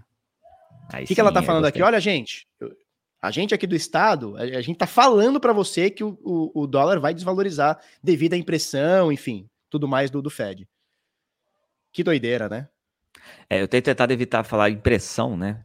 Porque tem é impressão de dinheiro no final, mas eu, eu tento falar expansão monetária para ficar mais chique. É mais bonito, né? É, mais expansão chique, monetária. Expansão é, monetária. A expansão monetária do M2 está é, atingindo sim. níveis estratosféricos.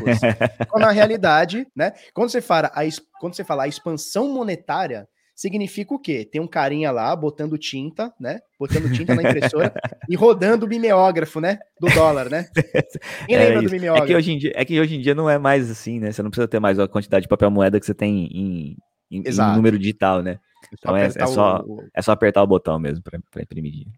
Sim, vamos Mas passar é isso, gostei aqui. dessa notícia. Vai para próxima, gostei dessa notícia. Gostou aí, da senadora ou não? Pô, legal demais. Gostou da senadora? Quanto mais gente. Cara, isso aí, isso aí é assim, cara. É, é, é, é assim que a gente faz, né? As, uma Sim. coisa que o Taleb fala que é interessante é as minorias intransigentes. Ele fala nos livros dele.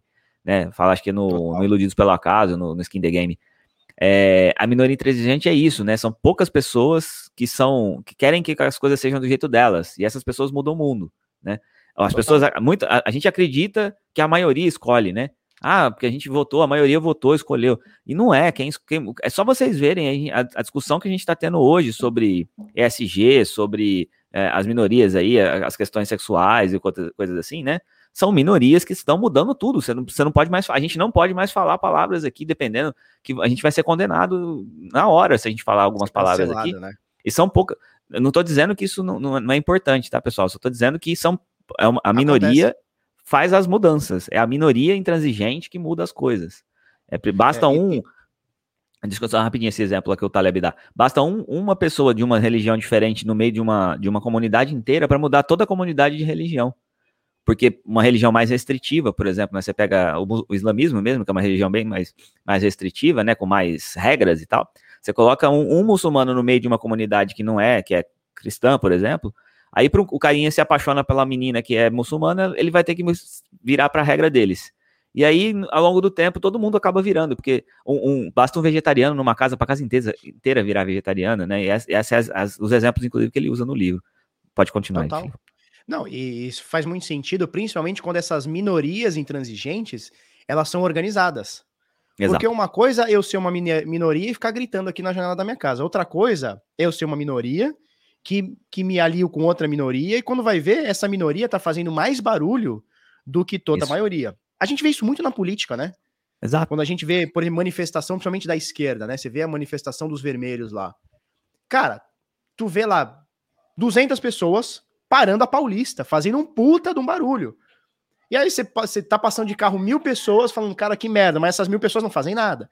Não então é uma minoria muito, muito barulhenta, né, que consegue chamar muita atenção. Enfim, e não é somos é nós isso, Filipão? Os bitcoiners não são isso? Não são uma minoria nós somos, intransigente? Nós somos a minoria intransigente que já somos 130 milhões de pessoas, hein? É isso. Aproximadamente. Mas começou com cypherpunks lá, que eram poucos. Começou com muito pouquinha gente, cara. Então é, Ó, é esse que é o ponto. Noção, a mudança a gente faz assim. Sim. Só pra você ter noção, as primeiras BitConfs, eh, eu fui na BitConf de 2017 e depois fui na de 2019. 2018, ó, as BitConf de 2018 e 2019 tinham mais de mil pessoas cada uma. Mais de mil pessoas cada uma.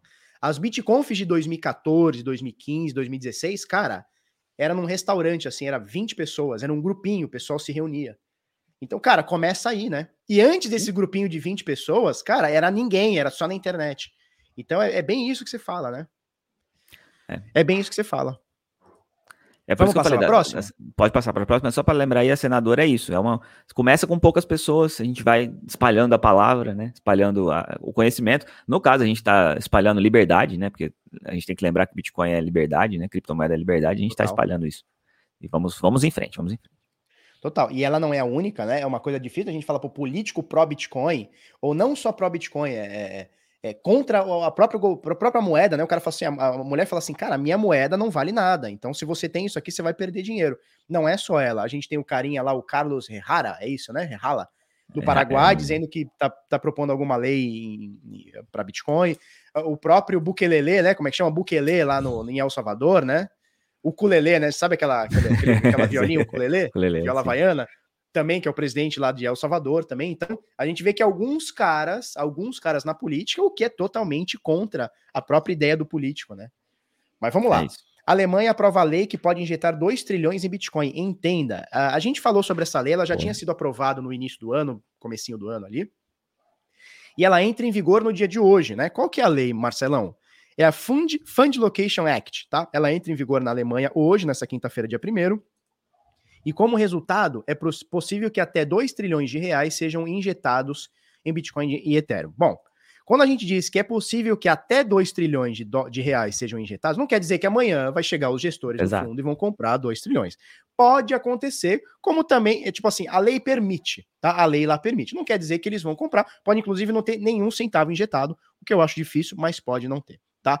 Então, de acordo com o portal alemão T3N, a lei permitirá que fundos de investimentos possam alocar até 20% do seu patrimônio em Bitcoin e Ethereum, especificamente nessas duas. Então, não é Nano, não é não é, sei lá, Smart Cash, é Bitcoin e Ethereum. Anteriormente, os fundos eram proibidos de realizar alocação em criptomoedas, independente do valor ou percentual. Tá? Então, na verdade, são fundos chamados Special Funds, né? Então, são fundos. É, aqui no Brasil a gente chama de. É, como é que chama, Marcelo? Multimercado, é.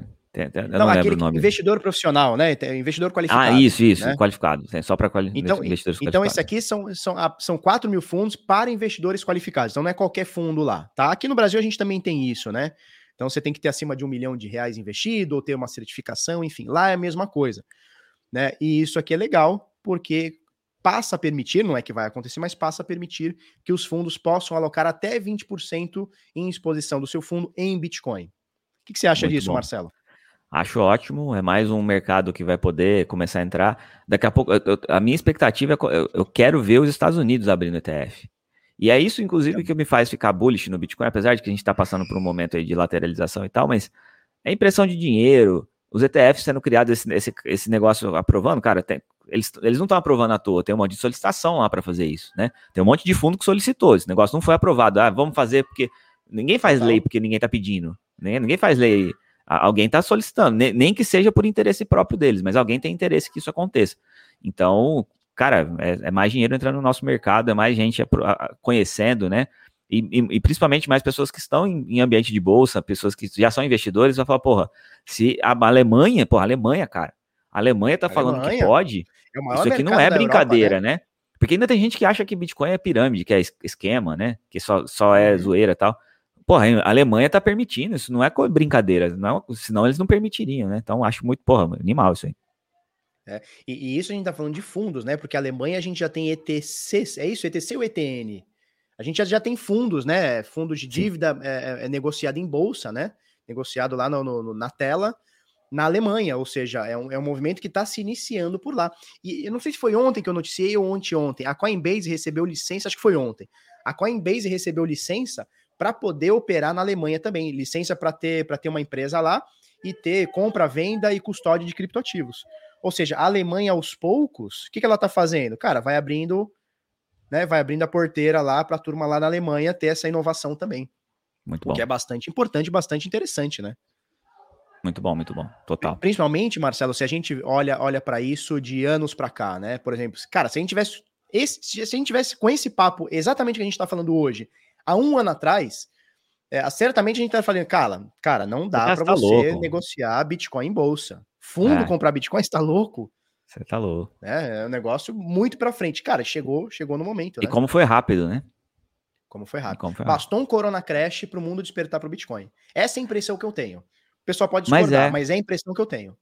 Cara, isso aí que você falou foi muito. Sabe que outro dia eu vi alguém falando assim, não, porque Vamos tirar essa parte aqui do Bitcoin. Eu mesmo já, às vezes eu brinco com isso, né? Porque vai achar o ponto do, do Fibonacci, não sei o quê. Vamos tirar o Corona Crash? Vamos tirar o Corona Crash do, da história? Porque, ó, o Corona Crash, o Bitcoin não teria ido a 3 mil dólares se não fosse o Corona Crash.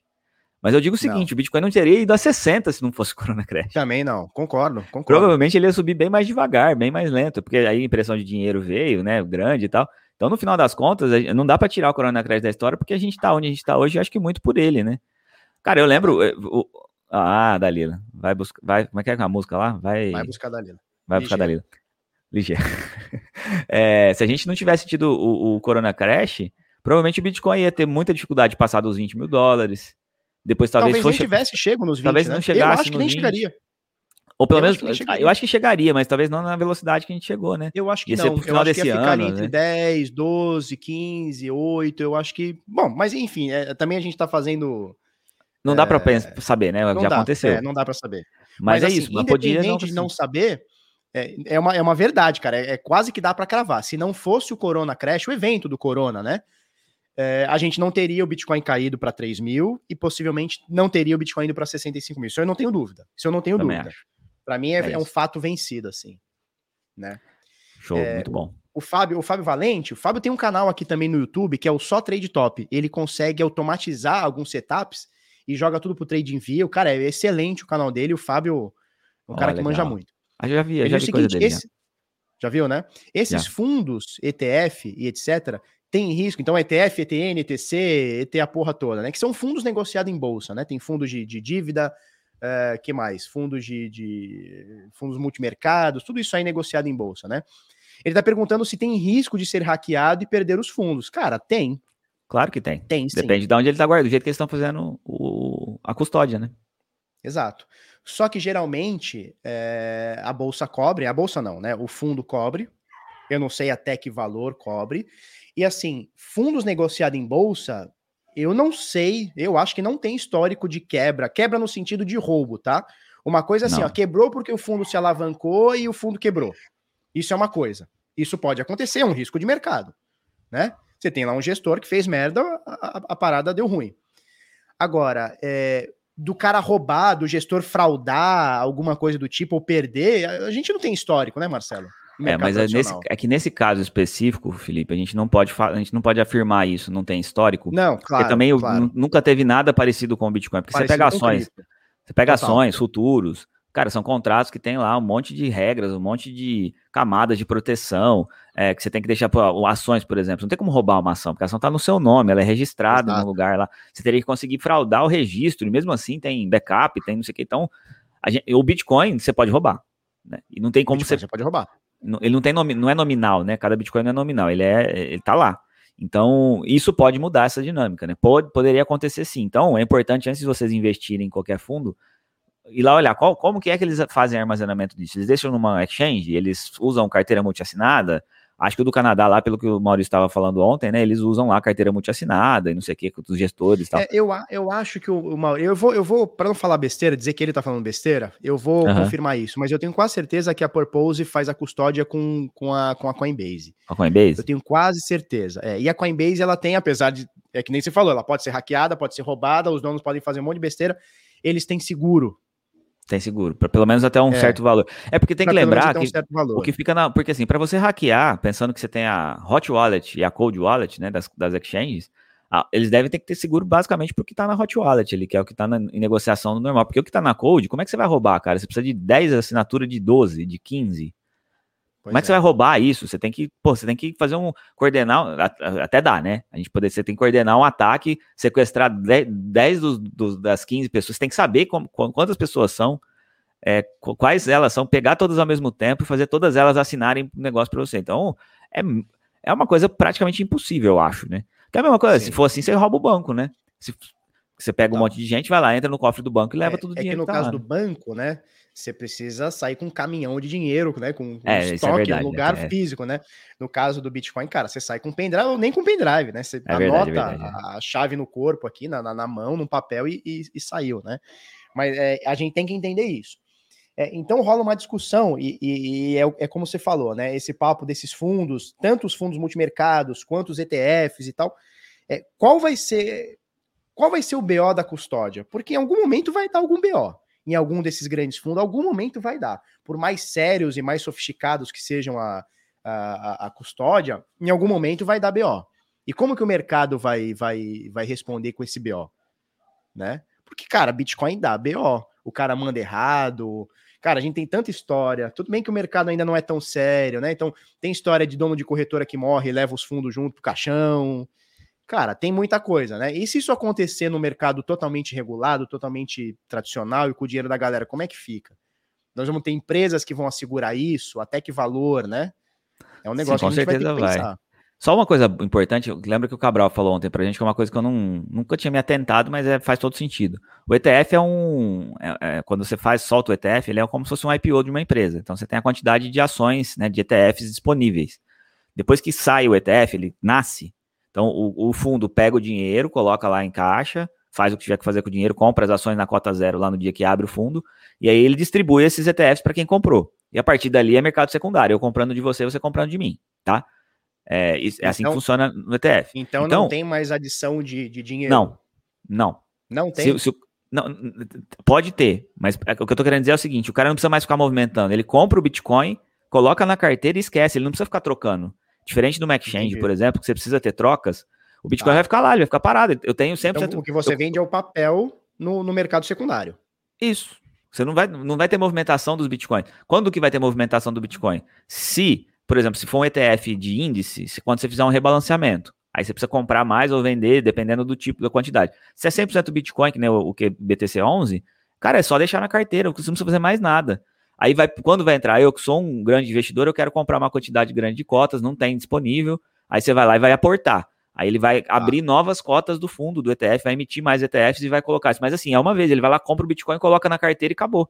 Nesse caso, ele não precisa nem mexer na carteira, né? Porque só recebeu o Bitcoin. Ele vai tira, pegar o dinheiro, é, deposita na carteira, a carteira tá Mas fechada lá, isso- não precisa nem mexer. Isso levando em consideração um fundo passivo, né? Um fundo de administração passiva. Isso, fundo passivo, fundo passivo. Que é o É, caso do ETF. cara- ETFs são fundos passivos, né? Não, o ETF, ele é passivo, mas, por exemplo, o fundo, que é o índice do, do ETF, ele pode ter uma gestão ativa. Correto? Quando é ETF, não. Quando é ETF, não Quando é tem ETF, gestão não? ativa. Não, porque o, o- Não, mas- você, você É. segue o índice, né? Você segue o índice. A gestão que você precisa fazer é para acompanhar a cotação do índice. E o índice tem Entendi. rebalanceamento. E o rebalanceamento acontece em momentos Isso. específicos. Quando isso que eu acontece o rebalanceamento. Mas, mas, mas não é o gestor do fundo que faz isso. Quem define É é, o é o índice. O índice mudou. Ah, o, o, Tá. o Hashdex Index lá. Ah, vamos Tá. tirar um pouquinho de Bitcoin e colocar um pouquinho de Ethereum. Não, agora era 20, agora ficou 10. Mas aí, ele se- tem que rebalancear, ou não? ele tem que rebalancear. Inclusive, tem uma janela de Entendi. rebalanceamento, tá? É, é, Isso, isso que você falou agora é uma oportunidade no mercado de ações. Quando tem rebalanceamento de grandes índices, às vezes vai sair uma empresa e vai entrar uma empresa pequena, é, a Tesla mesmo. Quando a Tesla foi entrar no, no, no- no índice do, do, do, ah, do SP500, quando ela foi entrar no SP500, automaticamente ela entrou no top 10 lá, do- das maiores empresas do, do, do índice. E isso forçou um monte de, de fundos passivos, que tem muito, mas é- eu não lembro se era. É, tipo assim, tem 5 trilhões de dólares em fundos passivos do, do SP500, que no Aham. dia que ela entrou, eles têm que comprar.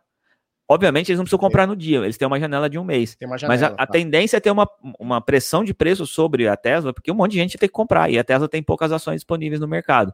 Eles, uma das coisas que ninguém sabe é que acho que é só 5% segura, né? da, da coisa é, é- tem free float. Então é por isso que o preço da, da Tesla fica subindo. Porque os caras não, de- não, não têm ação no mercado suficiente para todo mundo, então acaba o preço subindo. Mas é, é, então, assim, só para concluir, então, o ETF é gerenciamento passivo. Aliás, eu preciso até me despedir aqui também, vou terminar com isso. Que eu tenho que gravar o Morning Call do O2 agora às 9h30. Show. O, o, ET o- o ETF é um fundo de gestão passiva e ele tem a obrigação de acompanhar o índice de referência. Né? Normalmente é um índice de referência ou um ativo de referência.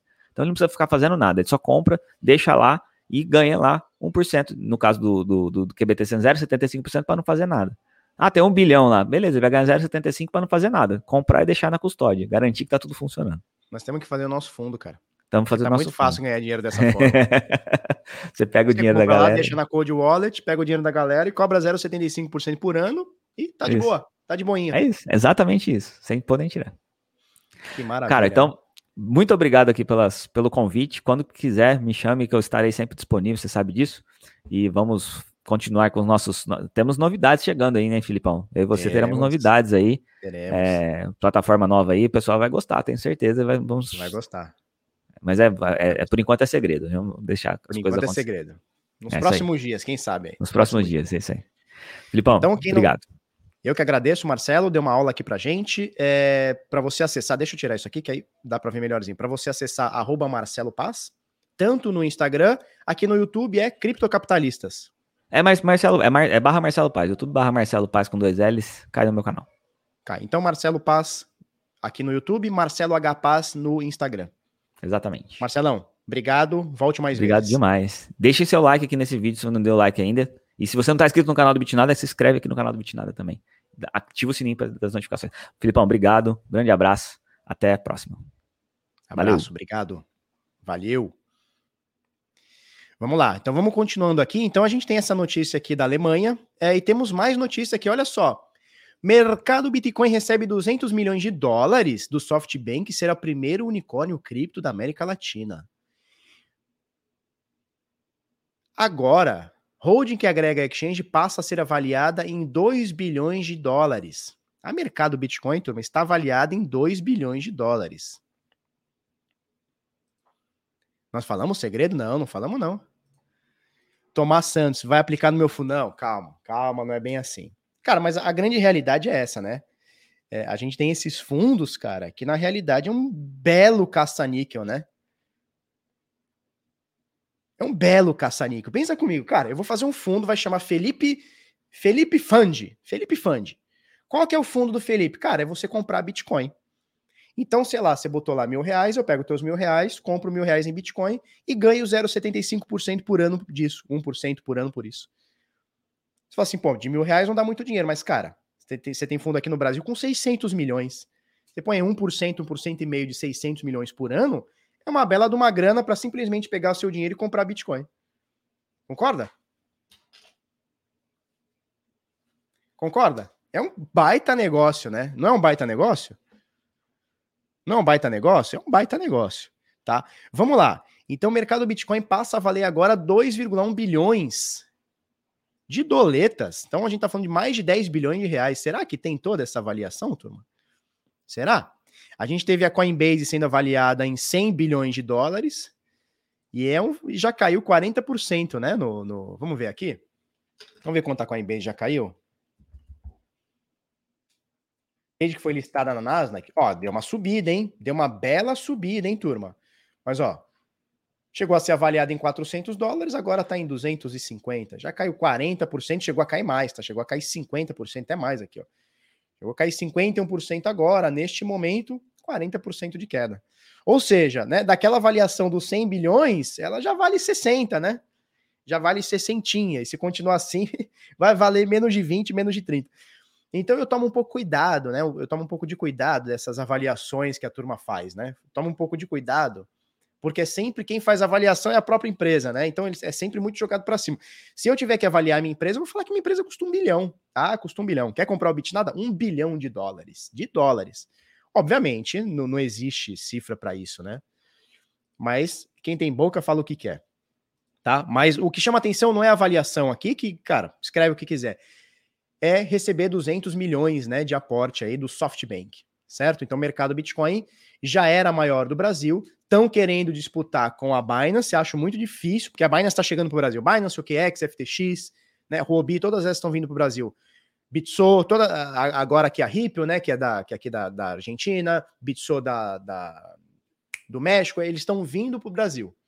E vindo para o Brasil, cara, as corretoras do Brasil, como a gente já falou, ou elas vão murchar ou elas vão ser englobadas, né? Então é possível que nos próximos meses, anos, a gente veja corretoras menores, né, de segundo porte aqui do Brasil, sendo incorporadas a grandes corretoras já do Brasil ou até é, de fora do Brasil, né? É, então, assim, ou eles vão bater de frente com o mercado que está vindo, ou vai sucumbir, né? O mercado brasileiro vai sucumbir se não se reinventar. Essa é a grande realidade. Né? Você pagar 1% de taxa de ida e 1% de taxa de volta, vai sucumbir. Por quê? Porque a Binance compra, cobra 0,015 de ida e volta. Então você tem 2% aqui para ir e voltar, né? Numa compra e numa venda, 1% para comprar, 1% para vender. Você pega a Binance ou KX com menos de 0,15 de ida e volta. 2% vezes 0 é, versus 0,015 versus 0,15 é muita diferença. E, obviamente, a turma vai começar a olhar para isso aqui e falar, cara, por que eu vou pagar 2% para comprar e vender? 1% para comprar, 1% para vender? Mas sei lá quanto de taxa de, de, de, de, depósito, não sei quanto de taxa de saque. Se eu posso chegar na Binance, na OKX, na FTX, qualquer outro, e comprar com muito menos. Né? Então, ou as grandes vão acabar se reinventando, ou não sei o que vai acontecer. Porque o povo não é bobo, abaixo a Rede Globo. Correto? Show de bola. Vamos passar para a próxima aqui. Criptomoedas não. Essa frase, esse post aqui eu vou salvar, turma. Que daqui a cinco anos a gente revisita ele, 10 anos a gente revisita ele. Criptomoedas não vão sobreviver por muito tempo, diz, banco, diz ex-presidente do Banco Central do Brasil. Ilan Goldfan, ex-Banco Central, é, ele disse essa pérola. Ele diz isso aqui, cara. Vamos, vamos botar aqui, ó. Aspas para ele. Esse, esse tio aqui, ó. Esse tio aqui. Aspas para ele. Acho que as criptomoedas não sobrevivem por muito tempo. E digo isso porque a busca por ativos seguros de proteção é monumental. Então, se você emite uma moeda governamental que é digital e que te dá segurança, não tenho dúvida que isso é ganhador e é detrimental às criptomoedas. Olha que maravilha, né? Então, assim, é, dá para ver que o cara é um ex-presidente do Banco Central, ou seja, uma peça importante na economia, né? Um cara importante, né? Fez parte da economia aqui. Tem um grande peso, é um ex-presidente do Banco Central, falando uma besteira dessa. O pessoal tá falando que tá sem áudio? Tá com áudio, né? Falando uma besteira dessa, né? Então, olha a comparação absurda que ele faz. Ele tá dizendo o seguinte: olha, as criptomoedas vão acabar porque as moedas digitais de Banco Central vão, vão entrar aí. E ele não entendeu nada o que é o Bitcoin. É o que eu tô te falando. É um, é um cara que era presidente do Banco Central, não entendeu a função do Bitcoin. Ele não entendeu. É mais um cara, é mais um cara que fala sobre economia, participa da economia e não entendeu o que é economia. Então, a visão dele é o seguinte: olha, você tem um Bitcoin e tem o real digital, ou o euro digital, ou o dólar digital, ou o yuan digital, acabou. Quem que vai preferir o Bitcoin? Ele não entendeu que as pessoas estão preferindo o Bitcoin justamente porque eles não querem um dinheiro estatal, não querem um dinheiro é, onde você vai lá e mexe na taxa de juros, mexe na impressão, mexe na demanda, mexe na inflação, mexe na quantidade. Né? Como é que foi que o Marcelo falou? Na expansão monetária. É justamente isso. Então, é, eles acham que o Bitcoin é concorrente às moedas de, é, de Banco Central. Na realidade, é o contrário, é o João Plenário. O João Plenário aqui não entendeu nada, não entendeu nada. E esse vai ser uma matéria, esse vai ser uma fala que vai envelhecer mal. Vai envelhecer mal, porque opiniões como essa existem há 12 anos sobre o Bitcoin. E daqui 12 anos a gente vai ver mais opiniões sobre essa, como esta, de pessoas que não entenderam o que é o Bitcoin. Elas não entenderam. Elas não entenderam o que é o efeito da descentralização, o efeito da inflação. O cara economista não sabe que quanto mais se imprime dinheiro, mais a moeda desvaloriza no longo prazo, óbvio, né? Não entendeu. Ele não entendeu. Ele acha que as pessoas querem uma moeda na cabeça dele, olha que doideira, na cabeça dele, ele acha que as pessoas estão comprando Bitcoin porque elas querem ter o dinheiro digital, não físico, não a nota de dinheiro. Né? As pessoas querem ter isso digitalmente. Na realidade, eu não quero saber de Bitcoin porque ele é digital, é porque ele é escasso, é porque ele é é, ele é anticonfisco, anti-censura e não tem a mão de caras como esse. Então ele não entendeu, esses caras não entenderam, turma, os economistas não entenderam o que é o Bitcoin. Não, e aí é, o Enzo Mori ele diz o seguinte: ele não deve ter lido a notícia da Alemanha. Cara, é notícia da Alemanha. Eu vou falar de um outro cara agora, um outro cara forte agora é, sobre, sobre cripto, ou seja, o mundo inteiro está adotando essa parada de Bitcoin como ativo, como dinheiro, como El Salvador, né, como moeda, como moeda né, de, de, de curso legal, como investimento. Cara, ele simplesmente não entendeu. Ele acha que as pessoas estão comprando Bitcoin por ter uma facilidade de transacionar digitalmente, quando essa é uma facilidade, é uma, é uma, é uma característica, é uma qualidade, mas não é a maior qualidade não é a maior qualidade. A, quali a maior qualidade do Bitcoin é o aspecto de liberdade. É de não ter a mão de caras como o João Plenário aqui metendo a mão no Bitcoin. Mexendo em taxa de juros, mexendo na demanda, mexendo na impressão e tudo mais. Complicado, né? Bem complicado, bem complicadinho. Bom, João Plenário, um beijo para você. Eu vou salvar essa matéria aqui. Daqui 10 anos a gente volta para dar risada da sua cara, né? Já dá para dar risada hoje, mas a gente volta daqui 10 anos, não tem problema. É, vamos falar desse aqui, então, só para contrapor, né? Então, quem sabe mais? O Jorge Soros que mete a mão no dinheiro da, da turma, que investe o dinheiro da turma e seu próprio dinheiro, ou o ex-Banco Central? Não sei. Eu acho que o Jorge Soros está mais certo, apesar de ser um globalista, ser um cara que muita gente atribui à, à esquerda e o caramba, né? Independente disso, é um investidor e agora ele é autorizado a investir em Bitcoin com o seu fundo, tá? Então, o Soros Fund Management fundo criado pelo bilionário George Soros está autorizado a negociar Bitcoin, conforme divulgado pelo site The Street. Segundo a matéria, duas fontes ligadas ao fundo confirmaram a autorização dada pela diretoria financeira, CIO, do fundo uh, Down Fitzpatrick. Fitzpatrick. De acordo com as fontes, Fitzpatrick teve conversas com pessoas de fora de sua operação. O objetivo seria contratar um responsável para tocar as operações com criptomoedas. Ou seja, não só eles estão autorizados a investir em Bitcoin, como eles estão mexendo os pauzinhos. Tá? Então, ó, um representante da família Soros não comentou sobre o assunto, mas de acordo com uma das fontes, Fitzpatrick está nos estágios iniciais de fazer a diligência legal. Ou seja, vai rolar, turma. Não quer dizer que eles vão investir muita grana em Bitcoin, em, em, em cripto e tal, mas vai rolar. Vai rolar. Vai rolar, tá? É isso aí. Bitcoin será uma moeda de globalistas. Olha que interessante. Mineradora de Bitcoin nos Estados Unidos compra 30 mil máquinas antes de ser listada na, na Nasdaq. Antiminers S19J Pro serão entregues de janeiro a junho de 2022, tá? Então a Bitmain anunciou nessa terça-feira, ontem, que registrou um pedido de 30 mil unidades em sua mineradora top de linha, a Antiminer S19J Pro, feita pela empresa de mineração. O, a, a, o pedido né, foi feito pela empresa de mineração TerraWolf, cuja sede fica em Nova York. A nova cliente da maior mineradora do Bitcoin do mundo está prestes a ser listada na Bolsa de Valores americana Nasdaq. A gente falou sobre a Hut 8, a gente falou sobre uma outra mineradora e agora essa TeraWolf, que eu também não conhecia, estão querendo ser listadas em bolsa, tá? E comprando, fazendo um pedido aqui de 30 mil unidades de, de, de, de antiminer, onde? Em Nova York, nos Estados Unidos, tá? Então, assim, turma, é, eu vou repetir isso aqui que a gente já veio falando. Eu vou repetir isso aqui, tá? Eu vou repetir. Quem tá achando que a mineração do Bitcoin acabou ou vai acabar porque a China baniu, porque Elon Musk disse que não é verde, vai cair do cavalo.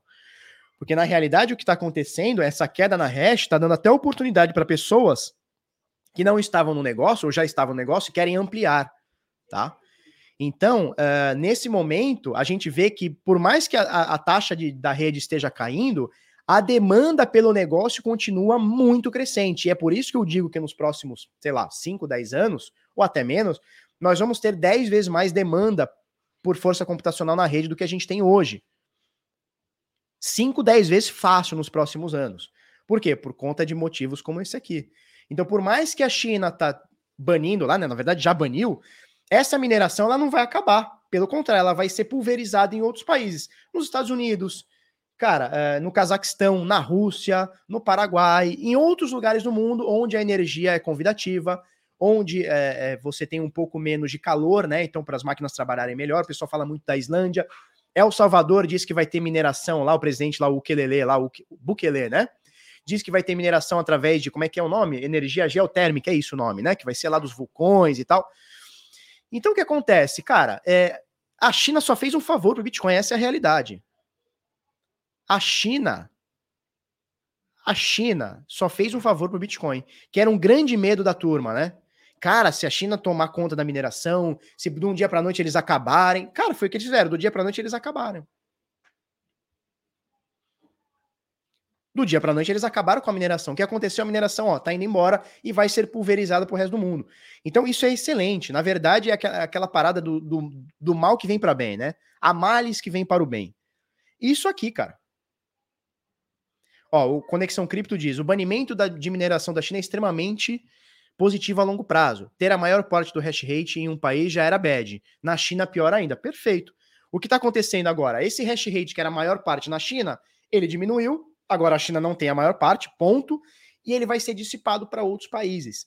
Então, cara, é maravilhoso, maravilhoso. Se alguém tinha alguma. Algum, se esse era um defeito, um defeito, da centralização da mineração, ele passa a não ser mais, por dois motivos. Primeiro, que essa mineração da China vai ser pulverizada em outros países. Segundo, que está dando oportunidade para outros países ou outras empresas de outros países entrarem na briga. Sabe quem não vai? Sabe quem não vai entrar na briga da mineração? O Brasil. Sabe por quê? Porque a energia no Brasil é cara e agora, por conta desse. É, como é que é? A energia hídrica, como é que chama essa, essa Uh, esqueci o nome, cara, mas essa crise, crise energética, né? Crise energética. Por conta dessa crise energética, o preço da, da, da luz vai aumentar ainda mais. Então, se já era impossível, com aspas, né? Minerar no Bitcoin, minerar no Brasil, agora menos ainda. Então, o Brasil, anão diplomático, fica longe aí de mais uma aí briga, né? É isso aí. Vamos ver se a gente tem mais notícias aqui. Não, não temos mais notícias. Vamos trocar uma ideia agora. É... Antes, deixa eu falar aqui. Campanha para Birinará, tá? Se você fizer 100 doletas ou mais, né, 100 USDT por Pix, sim, Pix, comprando 100 USDT ou mais, você recebe 10 dólares de cashback da OKX, tá?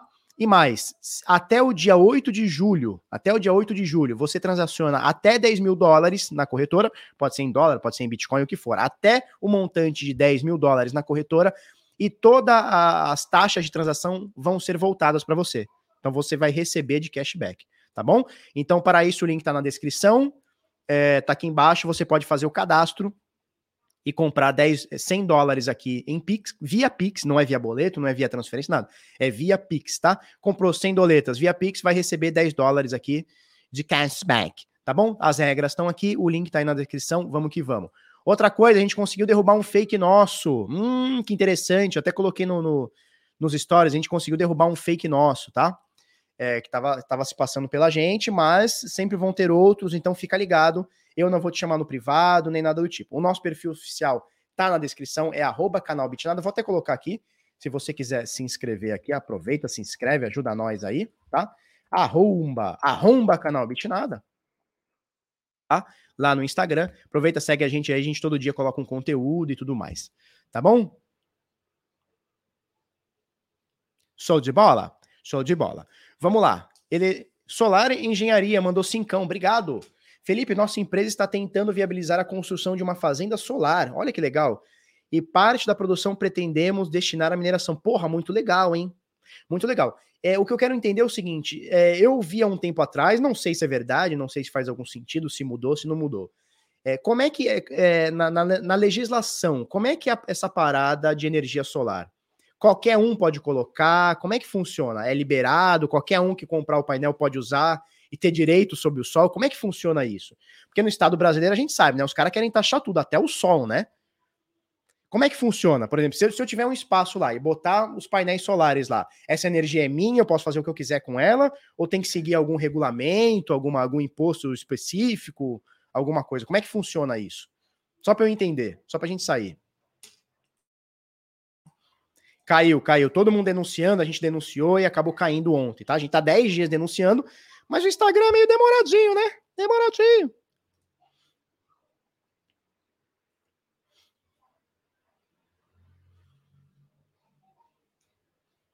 Certo? Nada liberado, tudo controlado e risco de multa. Pois é, pois é. é. Tem um tio meu que tem uma casa em Ribeirão Preto e ele fez um sistema de captar a água da chuva, né? Então o que, que ele fez? Para não ter que usar a Sabesp, ou usar o mínimo possível a Sabesp. Então o que ele fez? Ele pegou e canalizou toda a água, né? Toda a água que cai, ele botava em calhas lá e botava nos baldes, lá num reservatório, sei lá como é que ele fez lá. E aí, beleza, não preciso mais da água da Sabesp, né? Aqui em São Paulo é a Sabesp. Eu não sei se lá é, é Sabesp também, mas em São Paulo é a Sabesp. Chegou lá, os caras falaram: não, não pode, porque como você usa o esgoto, você tem que pagar pelo esgoto, e é o mesmo preço da Sabesp, né? Da, da água que entra. Então, assim, cara, no Brasil tudo você paga, até da água da chuva você paga. A água da chuva que cai na tua propriedade você paga. É um negócio maravilhoso. É um negócio maravilhoso.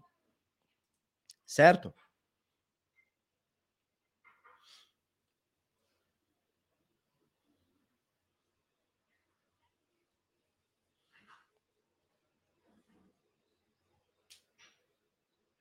Ó, o, o quatro linhas diz o seguinte: não.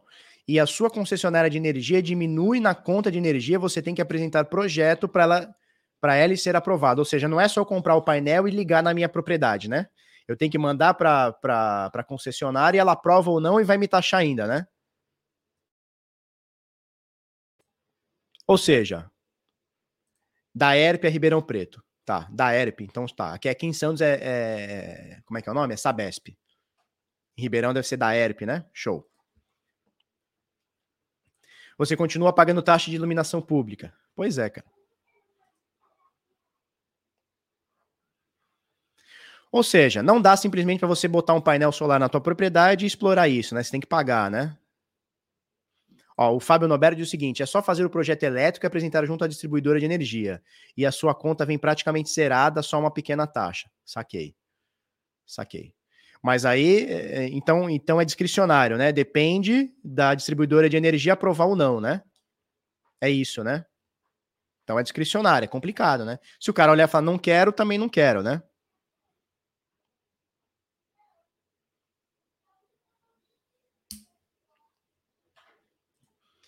Felipe, por favor, a carteira Jax Liberty é confiável? Cara, não conheço Jax Liberty, tá? Não conheço. Não sei se é confiável.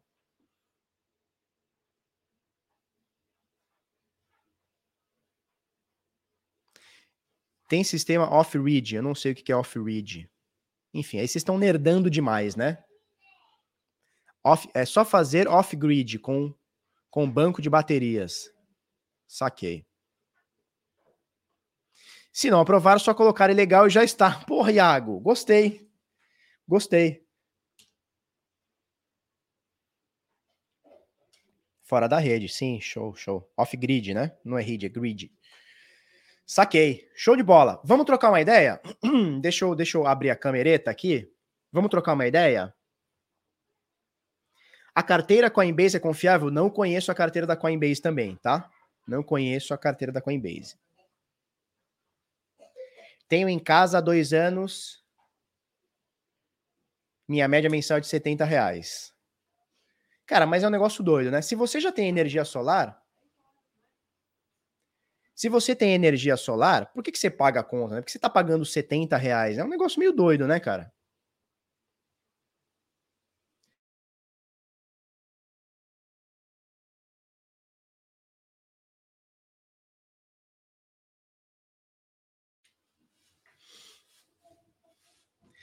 Caramba, estamos a duas horas. Estamos a duas horas já fazendo, fazendo essa live.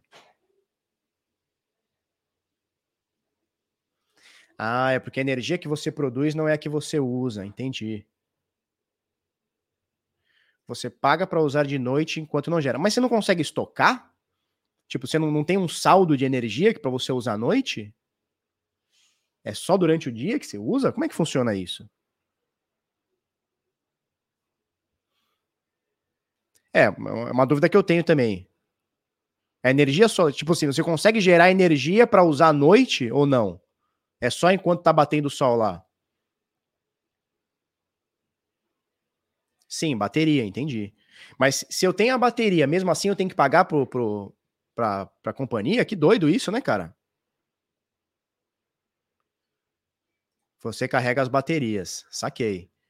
Então, mas se eu, se eu tenho a energia solar e eu tenho essa tal da bateria, né? Que eu fico carregando ela durante o dia, né? Então o excesso, eu imagino que vai drenando para a bateria. Eu não consigo usar isso à noite, mesmo assim eu teria que pagar?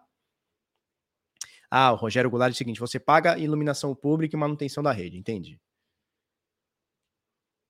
Entendi. Se for estocar, o molho sai mais caro que o peixe.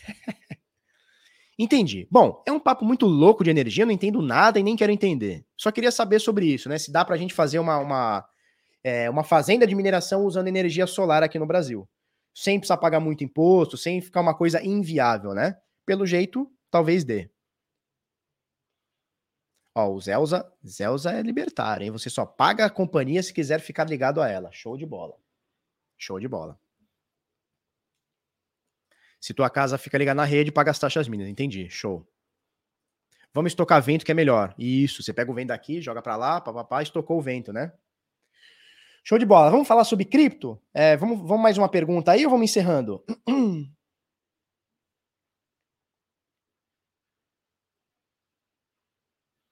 Dá para fazer. Cadê aqui, ó? Cadê, cadê, cadê, cadê, cadê? O Eduardo Mendes diz: dá para fazer, mas é inviável por causa da nossa politicagem. Total. Para minerar tem o problema da temperatura. É, tem, mas assim, se você fizer uma sala resfriada, no Brasil é difícil, mas por exemplo, no sul talvez dê. Se você conseguir fazer salas resfriadas, talvez dê também, né? Então dá para minerar no calor também, né? Talvez não no calor excessivo do Ceará, né? Porra, 67 graus na sombra, talvez não seja um bom lugar. Mas dá, né? Eu acredito que dê. Show? É isso aí. Show de bola. Turma, vamos encerrando aqui. Amanhã estaremos aqui, 10 para as 8 da manhã. 10 para as 8 da manhã. Amanhã à noite eu tenho uma, um podcast com a Binance. Se eu souber o link, se eles me mandarem o link, eu mando para vocês. Então amanhã à noite temos um podcast. E é isso aí. Se você gostou desse vídeo, curte, comenta, compartilha com os amiguinhos. Coisa no canal, como é que é? Coisa no sininho. Vamos que vamos. Até amanhã. Um beijo, um queijo. Show.